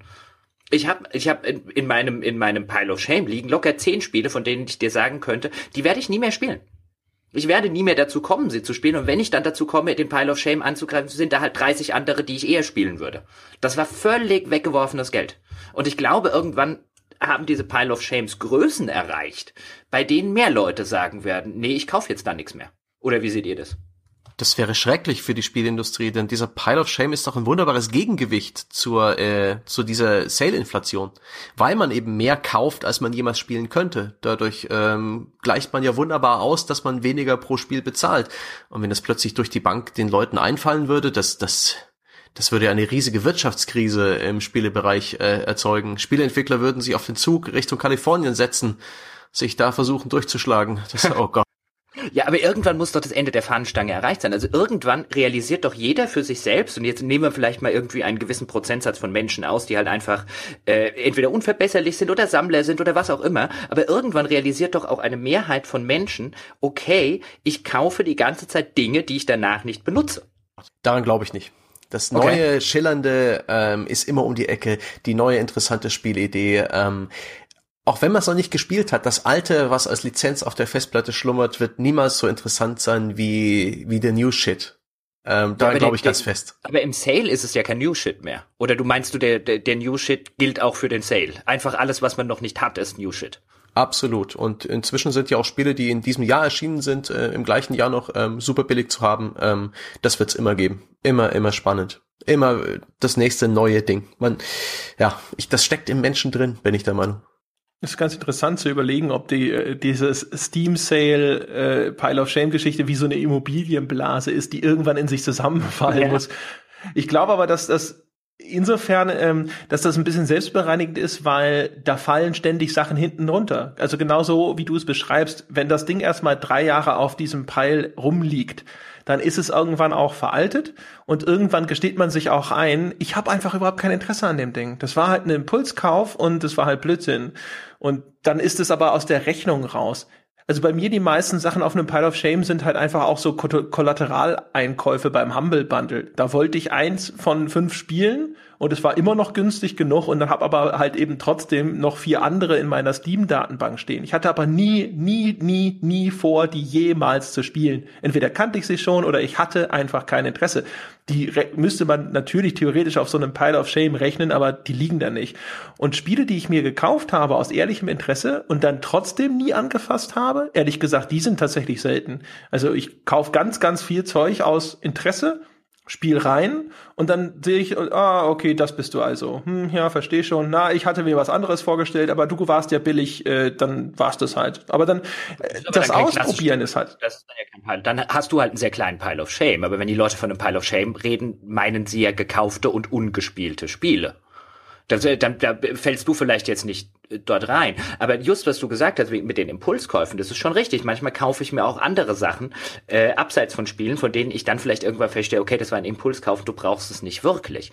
Aber dann werde ich nicht täglich sozusagen dran erinnert, beziehungsweise ich schaff's dann halt einfach irgendwann weg, weil ich guck dann drauf und dann kommt so dieser dieser kleine Peng von wegen, äh, für dich habe ich Geld ausgegeben, viel zu viel eigentlich dafür, dass ich dich nie benutze. Und irgendwann schafft man den, den Gegenstand weg. Aber mein Pile of Shame bei Steam sehe ich jedes Mal, wenn ich dieses blöde Steam-Ding aufmache. Und das du wirklich? Ich ja, sehe da nichts. Ich, ich mache auf, meine Steam-Bibliothek ist nach Recent sortiert, also die Sachen, die ich jetzt vor kurzem auch benutzt oder installiert habe. Und all die Hunderten von Spiele, die da schon irgendwo gespielt oder ungespielt weiter unten sind, das nehme ich überhaupt nicht mehr wahr. Nee, das heißt nicht mal, wie viel Spiele ich habe. Das halte ich für eines der, der wichtigsten Updates, die Steam noch bringen kann, diesen, diesen Pile of Shame unsichtbarer machen ähm, die, die vielen hunderten bis tausende Spiele, die sich wirklich die Spieler anschaffen, ähm, äh, auch was die kommenden Jahre angeht, so zu sortieren, dass man auch innerhalb der eigenen Bibliothek das Relevante sieht, nicht bloß innerhalb des Angebots. Ich bin mir sicher, da wird Valve ein bisschen aktiv werden. Generell würde ich mich generell mal interessieren, ähm, was ihr meint, wenn wir diesen Vergleich ziehen zwischen so Amazon und, und Steam, was denn in den nächsten Jahren noch passieren wird, was, was Valve tun wird, welche Rolle das Unternehmen einnehmen wird ähm, in den kommenden Jahren. Ich habe da ein paar Ideen. Vielleicht noch mal ganz kurz zu dem Pile of Shame noch eine letzte Sache. Äh, oder vielleicht sogar zwei letzte Sachen. Also zum einen, ich finde es halt auch einfach cool, viele Spiele auszuprobieren. Also wenn ich irgendwo, wenn das nur günstig genug war, also keine Ahnung, so zwei, drei Euro oder sowas, wie das ja im Schnitt bei Humble Bundle zum Beispiel gerne mal der Fall ist, wenn ich da eine Stunde reingespielt habe, selbst wenn es mir am Ende nicht gefallen hat oder nicht genug gefallen hat, um weiterzuspielen, alleine dieses, ich habe ein neues Spiel ausprobiert und mal gucken, was das ist, alleine das ist cool. Und was zweite ist ja auch, man muss überlegen, das ist ja so bisschen auch wie wenn sich Frauen irgendwie 50 Schuhe kaufen. Konsum in sich ist durchaus eine positive Erfahrung. Es gibt ja einen Grund, warum Leute kaufsüchtig werden können, weil alleine das Einkaufen ist eine positive Erfahrung, die ein positives Feedback liefert. Auch deswegen glaube ich, dass sich das fortsetzen wird, weil dieses fünf neue Spiele gekauft Alleine das ist cool. Selbst wenn du sie hinterher nicht anrührst, also klar, wenn dir das dann irgendwann später vor Augen geführt wird und du deswegen eine negative Emotion hast sozusagen, dann bezahlst du hinterher vielleicht noch ein bisschen die Zeche erstmal für dieses High. Aber fünf neue Spiele zu haben, die Möglichkeit, jetzt fünf neue Sachen auszuprobieren, das einzukaufen, das aussuchen, ach, das, das rumbrowsen und aussuchen in Steam, das macht doch Spaß. Ja, ja, das ist wie aber, Shoppen aber, aber, für Männer. Ja, wobei das jetzt ein bisschen verharmlosend äh, dargestellt wird. Wenn jetzt eine Frau, weil du gerade das Beispiel genannt hast, 50 Paar Schuhe kauft und die nie anzieht, dann würden wir von einer, wahrscheinlich von einem Menschen reden, der dringend in psychotherapeutische Behandlung gehört. Weil das nennt man dann Kaufsucht, Dinge zu kaufen, die man nicht braucht. Und zwar krampfhaft Dinge oder vielleicht sogar äh, zwanghaft Dinge zu kaufen, die man nicht braucht. Und deswegen glaube ich, wenn irgendwann werden, äh, ich glaube ja auch nicht, dass es die Mehrheit oder ein, ein Riesenanteil ist, aber ich glaube, immer mehr Leute werden irgendwann an den Punkt kommen, wo sie ganz einfach relativ rational und nüchtern realisieren, sie kaufen hier Dinge, die sie danach nicht benutzen. Und das ist ein, wenn das, wenn das eine Masse ausartet und Leute dann irgendwie im Steam 20, im Steam Sale 20 Sachen oder so mitnehmen, ähm, ist das ein Verhalten, wo wir in, teilweise in anderen Bereichen tatsächlich von Kaufsucht reden würden. Und äh, davon reden ja nicht würden, darüber, dass, dass die, sollte. dass die alle 50 nicht trägt. Aber wenn die dann zwei davon hinter zweimal anzieht und dann nie wieder trägt und sagt, ja, das war halt ein Fehlkauf, dann ist es halt so. Ja, und ich glaube, das, das, wird ja bei Steam die genauso Lebensqualität der meisten Leute. Also wenn die, die, alle, mit denen ich und wenn die im Forum von Pile of Shame, die haben da noch nie reingespielt. Die haben 100 oder 150 äh, teilweise Spiele, in die sie noch nie gespielt haben und die, in die sie auch nie mehr reinspielen werden. Also ab irgendwann muss ja der, einfach der Punkt erreicht sein, wo man dann einfach sagt, ich kaufe jetzt was, was ich danach de facto nicht benutzen kann. Also erstens, du weißt ja vorher nicht, welches dieser Spiele, die du kaufst, zu denen zählen, die du dann wirklich nie benutzen wirst. Die stehen auch nicht am Hauseingang, so wie Schuhe, dass du sie halt dann noch ein, zweimal äh, anziehst. Die sind nicht so teuer wie Schuhe.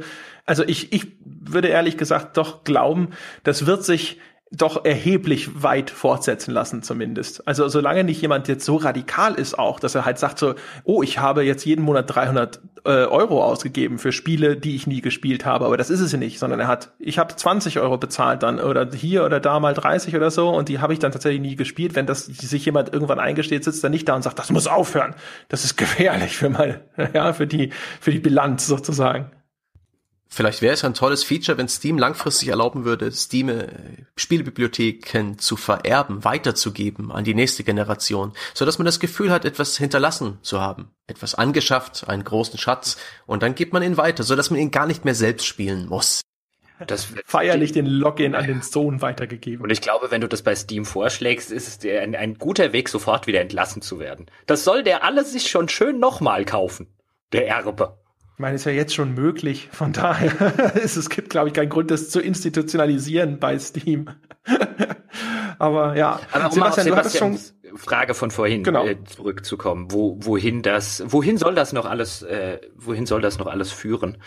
Ähm, auch wenn man sich bei Amazon anguckt. Ich finde es ja ganz interessant, dass so, dass so Anbieter wie jetzt zum Beispiel Amazon oder man könnte ja auch von Netflix jetzt zum Beispiel im TV- und Serienbereich und Kinofilmbereich reden, dass die alle so in diese Eigenproduktionen reingehen, während Valve ja quasi das Umgekehrte gemacht hat, von den Eigenproduktionen zum reinen Dienstleister gegangen ist und äh, bis auf wenige Ausnahmen, also Dota, Team Fortress und so weiter, aber jetzt nicht unbedingt mehr viel Neues released, um das mal so rum zu sagen. Genau darauf will ich hinaus. Genau. Und ich, ich weiß es nicht nicht. Also ich, ich, ich denke ja seit Jahren und äh, äh, halte diese Theorie seit Jahren, dass Valve dann wieder einsteigt in die Spieleproduktion, ähm, wenn sie ihr, wenn sie ihr ganzes Team vielleicht in irgendeiner Form mal mit einer Konsole oder einem Fernseher oder einer Home irgendwas Box bundeln können. In die Richtung haben sie ja auch schon ein bisschen äh, Dinge ausprobiert.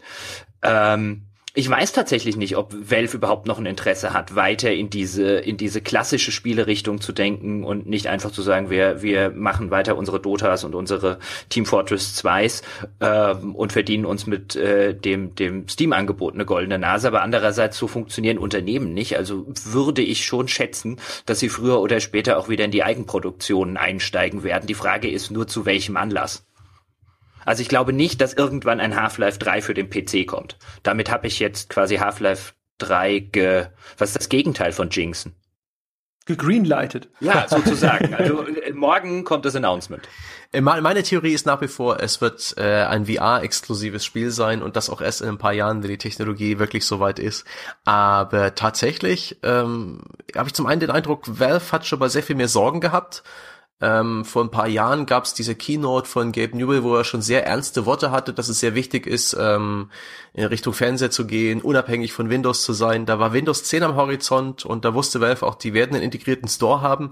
Ich glaube, inzwischen sind sie erleichtert, wie, wie holprig der Start für den Windows 10 Store war, wie unschön es ist, ihn zu bedienen. Aber langfristig ist es auch für Valve ein Thema. Es geht um Market Share, es geht um den Platz unter dem Fernseher, es geht um den, äh, den Store-Link, die Haupteinkaufsquelle am PC.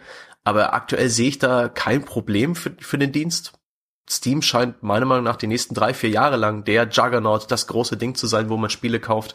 Und deswegen rechne ich auch damit, dass sie dann schon irgendwann wieder anfangen, Eigenproduktionen zu machen. Und zwar genauso wie Netflix oder Amazon unglaublich zahlengetrieben. Die wissen sehr gut, was ihr Publikum will. Und es ist ja auch so, dass bei Netflix ganze Serien durchgewunken werden am Stück. Es gibt keinen Piloten, der dann irgendwie ankommen muss, sondern eine Staffel wird komplett bezahlt.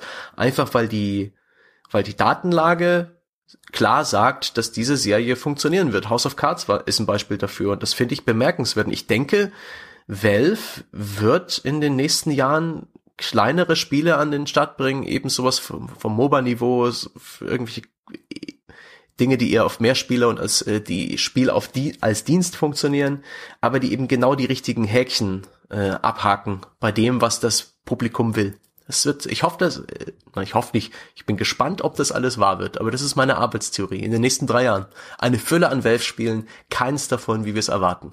Ja, Jochen wird sich erinnern, wir haben eine Zeitkapselfolge sozusagen irgendwo rumliegen, wo wir Prognosen abgegeben haben, wo wir jetzt dann äh, gesagt haben, die wurde so ein bisschen von der Realität damals überholt und dann haben wir gesagt, jetzt lassen wir sie einfach liegen und veröffentlichen sie irgendwann ganz viel später und gucken nach, wie, wie weit diese Prognosen eingetreten sind. Und eine meiner Prognosen war, dass Steam auch einen Abo-Dienst anbietet.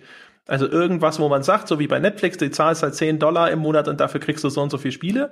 Und ein Teil dieser Prognose war, dass ich gesagt habe auch, genau das, was Sebastian sagt, das Team anhand der Daten, die sie haben, sehen, was als Indie-Game erfolgreich werden kann zum Beispiel und dann halt schon in einer Early Access Phase oder vor einem Release oder so an ein Studio rantritt und sagt hier, das äh, kaufen wir jetzt exklusiv ein. Und das gibt's dann erstmal nur bei uns, vielleicht gibt's es erstmal im Verkauf und dann wandert es exklusiv in unseren Abo-Dienst zum Beispiel rein ob Valve jemals wieder selber als Entwickler tätig wird. Also so ein Half-Life 3, da stimme ich Sebastian zu. Ich kann mir nur vorstellen, dass sie das machen, wenn sie das brauchen als Hebel, um irgendwas in den Markt zu drücken. Genauso wie Half-Life 2 damals für Steam. Ich sehe aber noch nicht das Ding, wo ich das Zutrauen hätte. Bei VR bin ich immer noch nicht überzeugt davon, dass das nicht in drei Jahren schon wieder komplett verschwunden ist.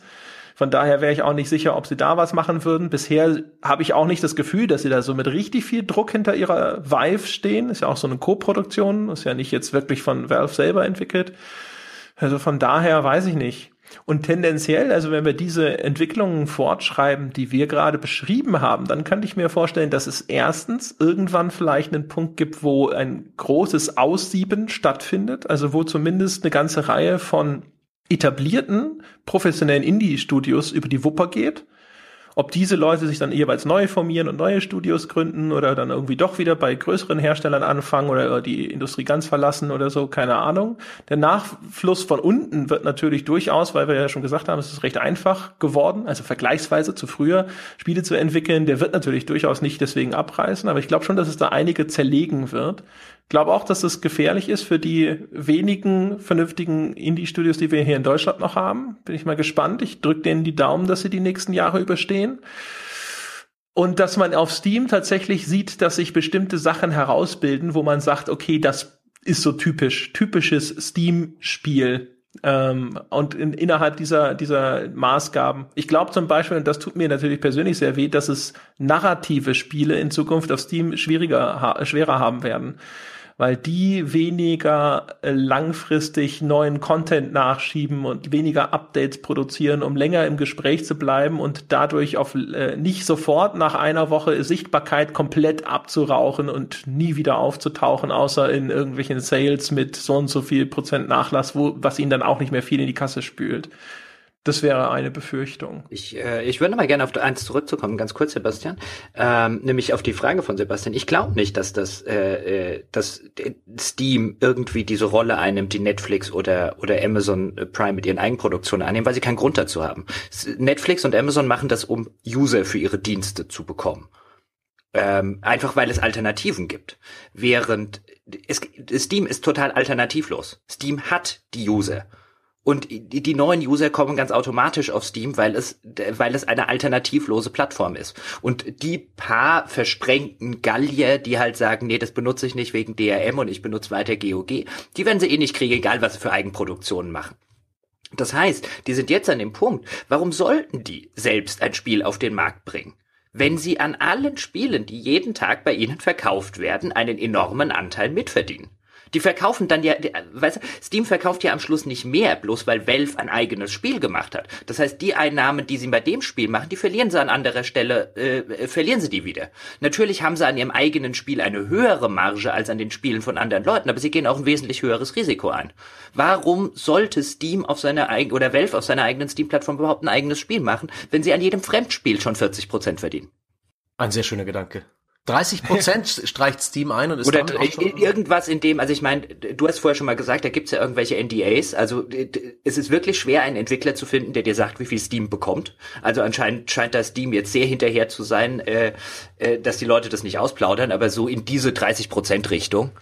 Ja, äh, das ist, ist alles, viel. was man so hat. 30 bis 40 ist alles, was man so hat. Leuten hören. Wahrscheinlich haben auch die einen einen besseren Deal als die anderen. Das weiß man nicht. Aber wieso? Genau. Nochmal die Frage. Warum soll ich, warum soll ich was Eigenes machen, so Risiko eingehen, wenn ich an allem, was jeder andere produziert für die Plattform PC 30 Prozent verdienen? Da sind dann doch wieder wir gefordert, wir aufgeklärten mündigen Käufer, dass es im Zweifel, wenn uns ein Indie-Spiel richtig zusagt, dass wir dann doch den Weg machen, den mühsamen Weg auf die Webseite zum Spiel und da mal gucken, ob man nicht direkt via PayPal einen äh, Installer runterladen kann ohne DRM. Es wäre das Richtige. Es wäre die faire Sache, aber wer von uns ist so, wer macht sich die Mühe? Es ist halt, also es gibt ja durchaus ein paar Leute, die liest man ja auch immer wieder, die halt aus Überzeugung gegen so einen Dienst jetzt wie Steam sind und halt sagen, sie wollen das DRM frei. Das kann ich auch voll und ganz verstehen. Das ist natürlich eine völlig legitime Sache ähm, in so einem Wirtschaftskreislauf, wo wir uns befinden. Aber ganz ehrlich, ich bin echt immer wieder dankbar über Steam. Ich habe da meine ganzen Spiele. Wenn mir morgen der PC abschmiert, muss ich mir keine Sorgen machen, dass da noch irgendein Installer drauf war oder dass ich die Zugangsdaten, mit denen ich mich bei der Webseite angemeldet habe, nicht mehr habe. Wenn ich übermorgen umziehe, meine ganzen Spiele ziehen mit um. Ah, es ist halt wirklich so angenehm und so bequem, ähm, dass ich glaube, dass das in Zukunft eher noch zunimmt statt abnimmt. Also du hast ja mittlerweile sogar viele Indie-Entwickler, die bieten erst gar keinen DRM-freien Kauf auf ihrer eigenen Webseite mehr an, wahrscheinlich weil es sich einfach nicht rentiert, das überhaupt zu implementieren, das ganze Zahlungssystem und so. Und weil sie dann natürlich äh, sofort Raubkopie-Gefahr haben. Da gab es ja jetzt neulich auch eine Diskussion. Ich glaube, da war es äh, Silence. Ich glaube, wo Dedelic gesagt hat, äh, das wurde jetzt direkt super viel raubkopiert oder so, ich glaube, Faktor acht mal mehr raubkopiert, als es äh, verkauft wurde, weil sie das über den Patcher irgendwie nachvollziehen konnten, äh, innerhalb, glaube ich, der ersten 24 Stunden oder sowas. Keine Ahnung. Und äh, wenn du natürlich jetzt bei dir selber diese DRM-freie Version anbietest, hast du natürlich sofort auch wieder diese Gefahr automatisch mit. Ne? Also dass du sofort die Tür aufsperrst für Raubkopien. Das heißt also nicht nur musst du abwägen, wie viele Verkäufe habe ich über meine eigene Webseite, lohnt sich das auch noch, sondern du musst auch noch überlegen, und lohnt sich das angesichts der Tatsache, dass ich damit das Raubkopierisiko auch noch erhöhe? Ich glaube, und äh, was auch noch dazu kommt, ist, äh, oder wo, wo, ich denke, wo Steam tatsächlich in Probleme laufen könnte irgendwann mal, ist es äh, gibt ja immer noch diese diese Prozesse und die europäische Rechtsprechung, was den Weiterverkauf von digital erworbenen Gütern oder vielleicht auch Lizenzen angeht und dass Hersteller das nicht einfach mal oder Anbieter komplett kategorisch ausschließen dürfen, weil es eine Benachteiligung äh, der Käufer nach EU-Recht und so weiter sei. Ich glaube, das ist tatsächlich so einer der wenigen Punkte, wo Steam noch mal in Schwulitäten kommen könnte, in dem Hinblick, dass wenn Steam Gebrauch, also wenn Steam irgendwann den Weiterverkauf erlauben muss, dann fallen natürlich die ganzen Sales-Geschichten ziemlich flach. Also das ist eher so eine, das ist so eine Sache, wo ich mir vorstellen könnte, wenn es da irgendwann mal tatsächlich ein entsprechend anwendbares Urteil eines eines EuGH gäbe, beziehungsweise wenn vielleicht Verbraucherschutzministerien irgendwann mal auf die Idee kommen, wovon ich übrigens ein großer Fan bin. Ich bin persönlich der Meinung, dass selbstverständlich hat, das weiterverkaufbar zu sein. Das ist zumindest mein Gerechtigkeitsempfinden, das sich da meldet.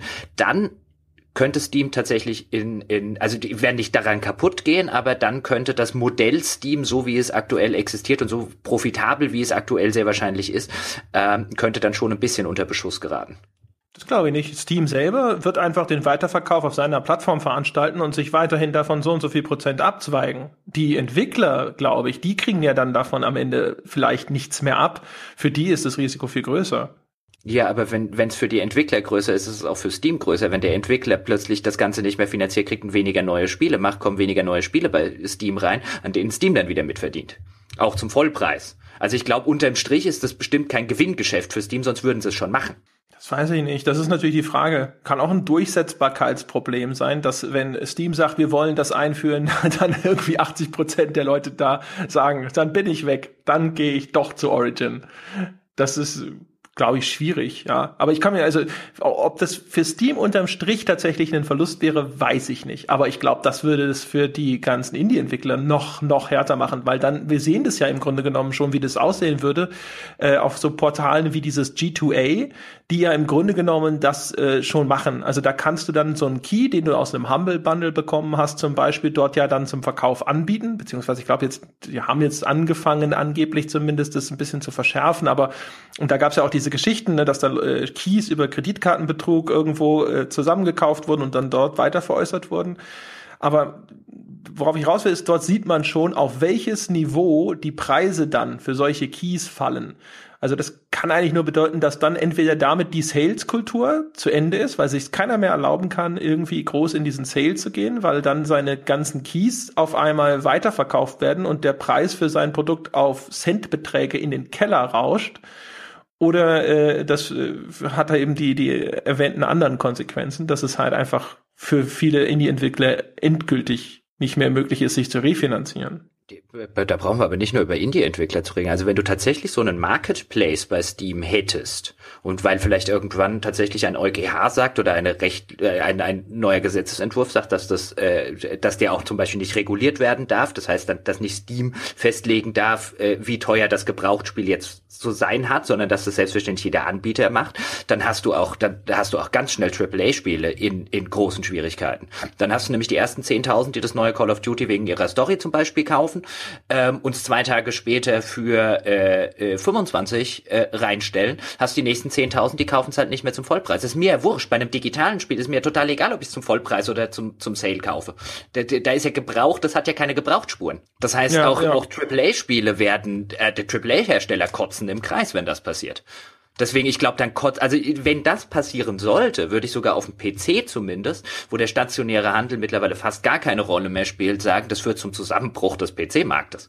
Zumindest in, in Teilen. Also wie groß und in welchen Teilen, das wird man abwarten müssen. Aber es wäre auf jeden Fall durchaus verheerend für eine ganze Reihe von Marktteilnehmern. Und AAA ist davon nicht ausgenommen, da gebe ich dir völlig recht. Also bei vielen von diesen großen Firmen ist sozusagen äh, das, was sie verkraften können, ist natürlich nochmal was anderes als bei einem Indie-Entwickler. Umgekehrt der Schaden, den sie nehmen könnten, auch viel größer. Schwierig. Aber ja, ich habe sowieso das Gefühl, also ich gebe dir recht, dass das was ist, wo ich auch sofort sagen würde, ich habe das quasi gekauft wie so ein Produkt und es sollte durchaus mein Recht sein, das dann auch weiter zu verkaufen. Aber auf der anderen Seite ist gerade für den PC-Spieler die aktuelle Situation ist doch echt, also das ist so angenehm. Also wie günstig, wie günstig man tonnenweise an coolen Spielen kaufen kann inzwischen. Also Also wenn ich mir überlege, welche möglichen Konsequenzen daraus erwachsen, wäre ich fast bereit zu sagen, darauf würde ich verzichten. Ja, äh, das wäre jetzt vor allen Dingen was, äh, ähm, äh, würde mich auch gleich interessieren, was Sebastian dazu sagt, aber wenn ich mir jetzt überlegen würde, ich wäre jetzt tatsächlich an dieser Position, wo ich jetzt sagen würde, ich könnte ein Gesetz einbringen oder ein Gesetz erlassen. Und auch mein, wir hatten es ja gerade, mein Gerechtigkeitsempfinden würde sagen, selbstverständlich hat man das weiterverkaufen zu dürfen ähm, ich halte nichts von diesem ganzen, du hast ja nur die Lizenz erworben und, äh, und so weiter und so fort. Das halte ich für, da sagt mein Gerechtigkeitsempfinden, was für ein Gulasch. Ähm, aber würde ich es tatsächlich machen angesichts der ganzen drohenden Konsequenzen? I don't know. Weil ich glaube, da musst du echt sehr genau abwägen, ob hier das Recht des Verbrauchers oder der Schutz des Verbrauchers so rum tatsächlich über eine, äh, über vielleicht dem Überleben einer ganzen Industrie steht. Weil da könnten echt viele kaputt gehen. Sebastian, was meinst du? Für so moralisch halte ich den Durchschnitts-Steam-Kunden nicht. Ähm, insbesondere, wenn das halt viele Schüler sind oder Leute, die sich wirklich äh, dreimal überlegen, ein Spiel zu kaufen oder nicht, weswegen meiner Meinung nach auch die Sales so gut laufen. Wenn es dann die Möglichkeit gibt, insbesondere wenn sie bequem ist, das Spiel wieder loszuwerden, dann werden es die Leute nutzen.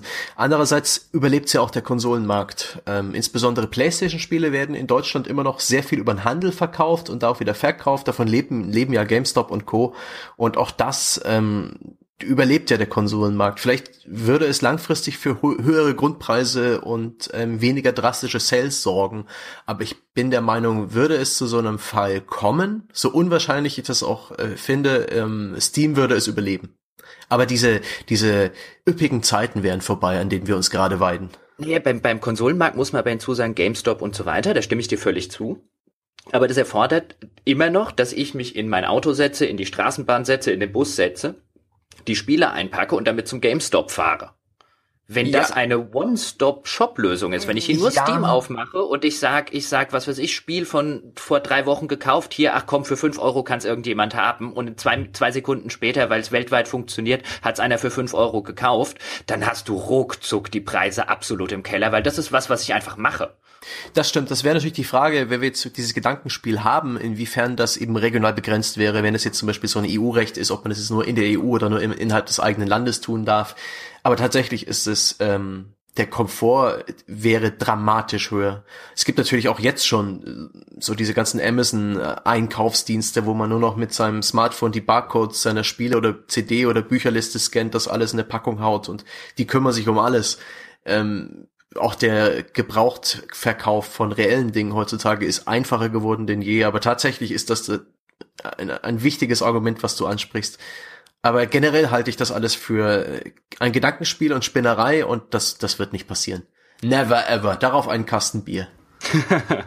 also es wäre echt also ich, ich glaube wenn das passiert werden. dann ist endgültig der Punkt erreicht wo all diese schrecklichen Prognosen von Free to Play endlich wahr werden dann wird Free to Play erstmal das dominierende Modell weil das geht das, äh, da quasi, der, der Weg führt um diesen Weiterverkauf drumherum und dann behaupte ich, ist das, wo also alle erstmal ja, draufsetzen. Also da sind ja, also zumindest soweit, ich will jetzt nicht beschreien, dass es passiert, aber da sind ja Klagen vom Verbraucher, von verschiedenen Verbraucherschutzinstitutionen sind ja anhängig, was Valve und den ganzen äh, Spaß in der Richtung äh, ähm, bezieht und wenn es da irgendwann ein Urteil entweder in letztinstanzlich auf, auf Bundesebene oder irgendwann auf europäischer Ebene gibt, das entsprechend ausfällt, weil wenn ich mir die EU-Richtlinien, ich bin jetzt kein Anwalt, so angucke, dann klingt das und die bisherige Gesetzgebung schon sehr, dass Welf das eben nicht unterbinden dürfte und ich könnte mir durchaus vorstellen, dass ein EuGH oder auch ein, ein was auch immer das im, im, im Bund äh, für einen Gerichtshof dann tatsächlich in diesem Fall wäre, einfach urteilt, ja, das geht so nicht. Das kann ich mir durchaus vorstellen. Es wäre halt, es würde halt echt äh, Schockwellen durch die ganze Branche setzen. Aber äh, wir reden immer noch nicht von der Autoindustrie oder von äh, von der Pharmaindustrie oder so, wo sich jetzt vielleicht ein Richter dann oder ein Gericht doch ein bisschen Gedanken macht, was das Urteil denn am Ende auslöst. Könnte mir auch durchaus vorstellen, dass da, äh, dass da dann einfach gesagt wird, nee, das geht so nicht.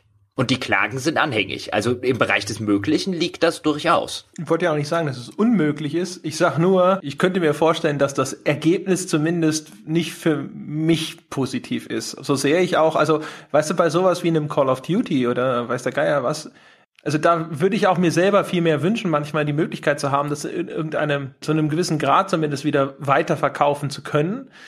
Ah, boah, ey, aber wie gesagt, also vor allem, wenn das Steam tatsächlich direkt integriert hätte und man könnte genauso einfach, wie man jetzt einen Refund beantragt, dann hinterher auch noch den Titel, den man eh schon für nur fünf Dollar irgendwo eingekauft hat oder noch weniger, dann eben weiter verkaufen. Und wenn ich mir vorstelle, wie das die Preise dann eben wahrscheinlich auf App Store Niveau runterballern würde. Also, und wenn ich mir den App Store anschaue, das ist so das, wo ich immer Angst ha äh, davor habe, dass Steam irgendwann so endet wie der App Store. Weil der App Store ist halt echt einfach Sodom und Gomorra für mich. Also, wenn ich mir die Charts anschaue, was da vorne ist, wenn ich sehe, wie da die Titel absaufen, denen ich wünschen würde, dass sie erfolgreich sind, boah, das wäre schrecklich. Da sehe ich aber tatsächlich die Gefahr bei Steam nicht, außer dass sowas passiert, wie wir es jetzt eben gerade skizziert haben. Einfach weil Steam ziemlich, äh, Steam geht's ja in der Nische super. Die, die werden ja, die werden ja mit dem, ich muss mal wieder so ein, so ein, so ein äh, auf ein Bier-Bingo-Begriff benutzen, die werden ja mit dem Klammersack gepudert, wenn sie in irgendeiner Form versuchen, mit den App Stores zu konkurrieren. Das kann Apple einfach besser. Also da wird, wird Steam nicht mehr drankommen. Deswegen mache ich mir da eigentlich keine Sorgen, dass Steam diesen Weg geht. Weil warum? Den gibt's schon in besser. Ist ja ein systemisches äh, Symptom bei dem App Store. Und das Greenlight hat Steam ja schon immerhin einen gehörigen Schritt in Richtung App Store bewegt.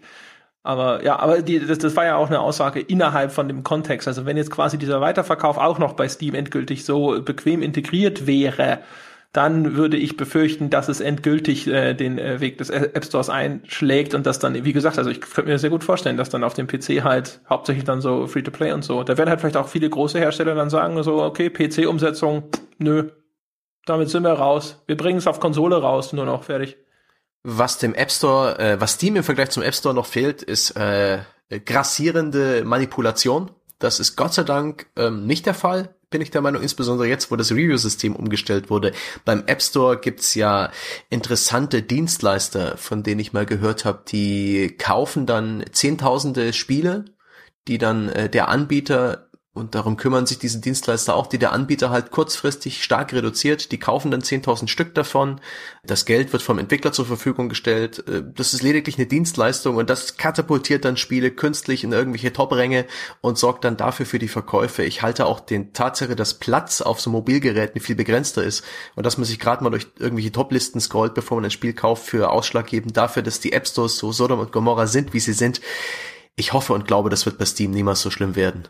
Ja, bei Flappy Bird war das damals. Äh, in der Diskussion konnte ihnen nie nachgewiesen werden, aber es gab einige Leute, die behauptet haben, dass der Erfolg von Flappy Bird auf dieses äh, Hochkaufen in den Rankings zurückzuführen sei. Und da gab es ganz viele Analysen über die Verkaufskurve von Flappy Bird und wie das ganz plötzlich in den Charts hochgeschossen sei. Und die harmlose Erklärung war ja, dass das, ich glaube, bei PewDiePie irgendwo im Stream gewesen ist und dass das deswegen dann auf einmal so abgehoben hätte. abgehoben. Flappy Aber Bird, das wäre doch mal eine kleine Geschäftsnische für uns. Wenn es mit dem Podcast nicht klappt, dann lassen wir uns von Entwicklern einfach richtig viel Kohle geben, kaufen dafür ganz viele Spiele auf Steam, ja, kaufen, damit wir auch Reviews schreiben dürfen und machen dafür dann so richtig Hype und lassen uns das dann schön bezahlen. Ich glaube, das ist eine Marktlücke. ja, meine Herren, haben wir noch was? Sind wir ausdiskutiert? Wir könnten noch ganz kurz das Thema Steam-Konkurrenz ansprechen und was sie tut, aber das wäre auf, äh, eine kurze Diskussion erstmal. Auf, auf, auf Kleinkinder eintreten im MMA-Ring. Aber es ist zumindest bemerkenswert, wo wir es vorhin schon hatten, davon, dass die, die Spiele mit einer simplen Story, die man einmal kurz spielt, schon ein bisschen ins Hintertreffen geraten, dadurch, dass Steam ist, wie es ist. Und dadurch, dass es wahrscheinlich noch eher in diese ähm, Analyse-Richtung weiterentwickeln wird, was Spieleempfehlungen angeht. Da finde ich es bemerkenswert, dass Amazon mit seinem groß angekündigten, äh, mit seiner Offensive in Richtung Spiele und Eigenproduktion, äh, was das angeht, dass das alles Spiele sind, die um Twitch herum gebaut sind. Dass da kein einziges, in, Anführungszeichen, normales Spiel dabei sind, sondern ist, sondern dass es lediglich diese Games as a Service Schablone erfüllt.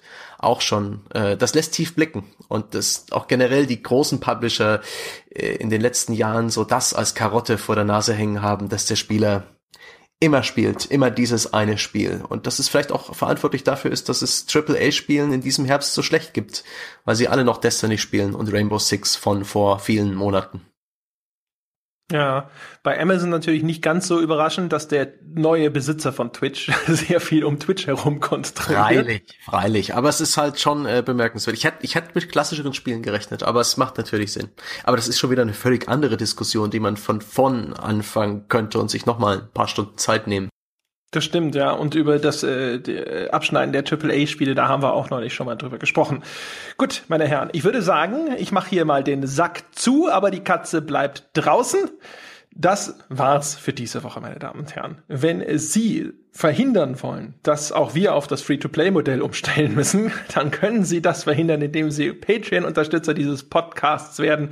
Sie äh, schaffen damit sozusagen auch die Grundlage, dass wir Sebastian Stange in Zukunft nicht nur mit Brot und Ketchup füttern können. Sebastian Stange, möchtest du jetzt noch mal ganz kurz wehleidig in die Kamera schauen, die es nicht gibt? Aber klar. Danke. Äh, hey. Jetzt sag mal. Nein, für alle, die den äh, Weltherrschaftspodcast nicht gehört haben, ähm, ich bin es nur als, als Gast dabei ab dem 15.02. dann dauerhaft, aber das auch nur, wenn das 10.000 Dollar Stretch Goal gerissen ist. Ansonsten muss ich reumütig zu der Firma zurückkriechen, bei der ich jüngst gekündigt habe. Oh mein Gott. Ja, das wäre mein äh, Gang nach Canossa. Also, meine Damen und Herren, ne, tun Sie was. Seien Sie, es ist die, die Weihnachtszeit, ja. Die Zeit für mildtätige Gaben ist sozusagen angebrochen. Jetzt ist Ihre Chance. Seien Sie vorne mit dabei. Gehen Sie auf gamespodcast.de vorbei. Dort finden Sie den Link zu unserer Patreon-Seite. Werden Sie Patreon-Unterstützer und bekommen Sie sofort Zugang zu all unseren fantastischen Bonusformaten. Wenn Sie sagen, nee, Kohle gibt's nicht, dann gibt's immer noch die Möglichkeit. Gehen Sie auf iTunes, geben Sie uns die verdiente 5-Sterne-Wertung, von der Sie wissen, dass Sie sie eigentlich gerne abgeben möchten. Ansonsten, das weltbeste Spieleforum wartet unter forum.gamespodcast.de darauf, dass sie dort mit anderen intelligenten Spielern in respektvoller Atmosphäre über Computerspiele diskutieren. Und auf Facebook sind wir zu finden unter facebook.com slash auf ein Bier. Das war's für diese Woche. Das war's vorher das erste mit Sebastian. Der kommt dann aber so richtig zurück im Februar 2017. Wir hingegen hören uns schon nächste Woche wieder, meine Damen und Herren. Bis dahin.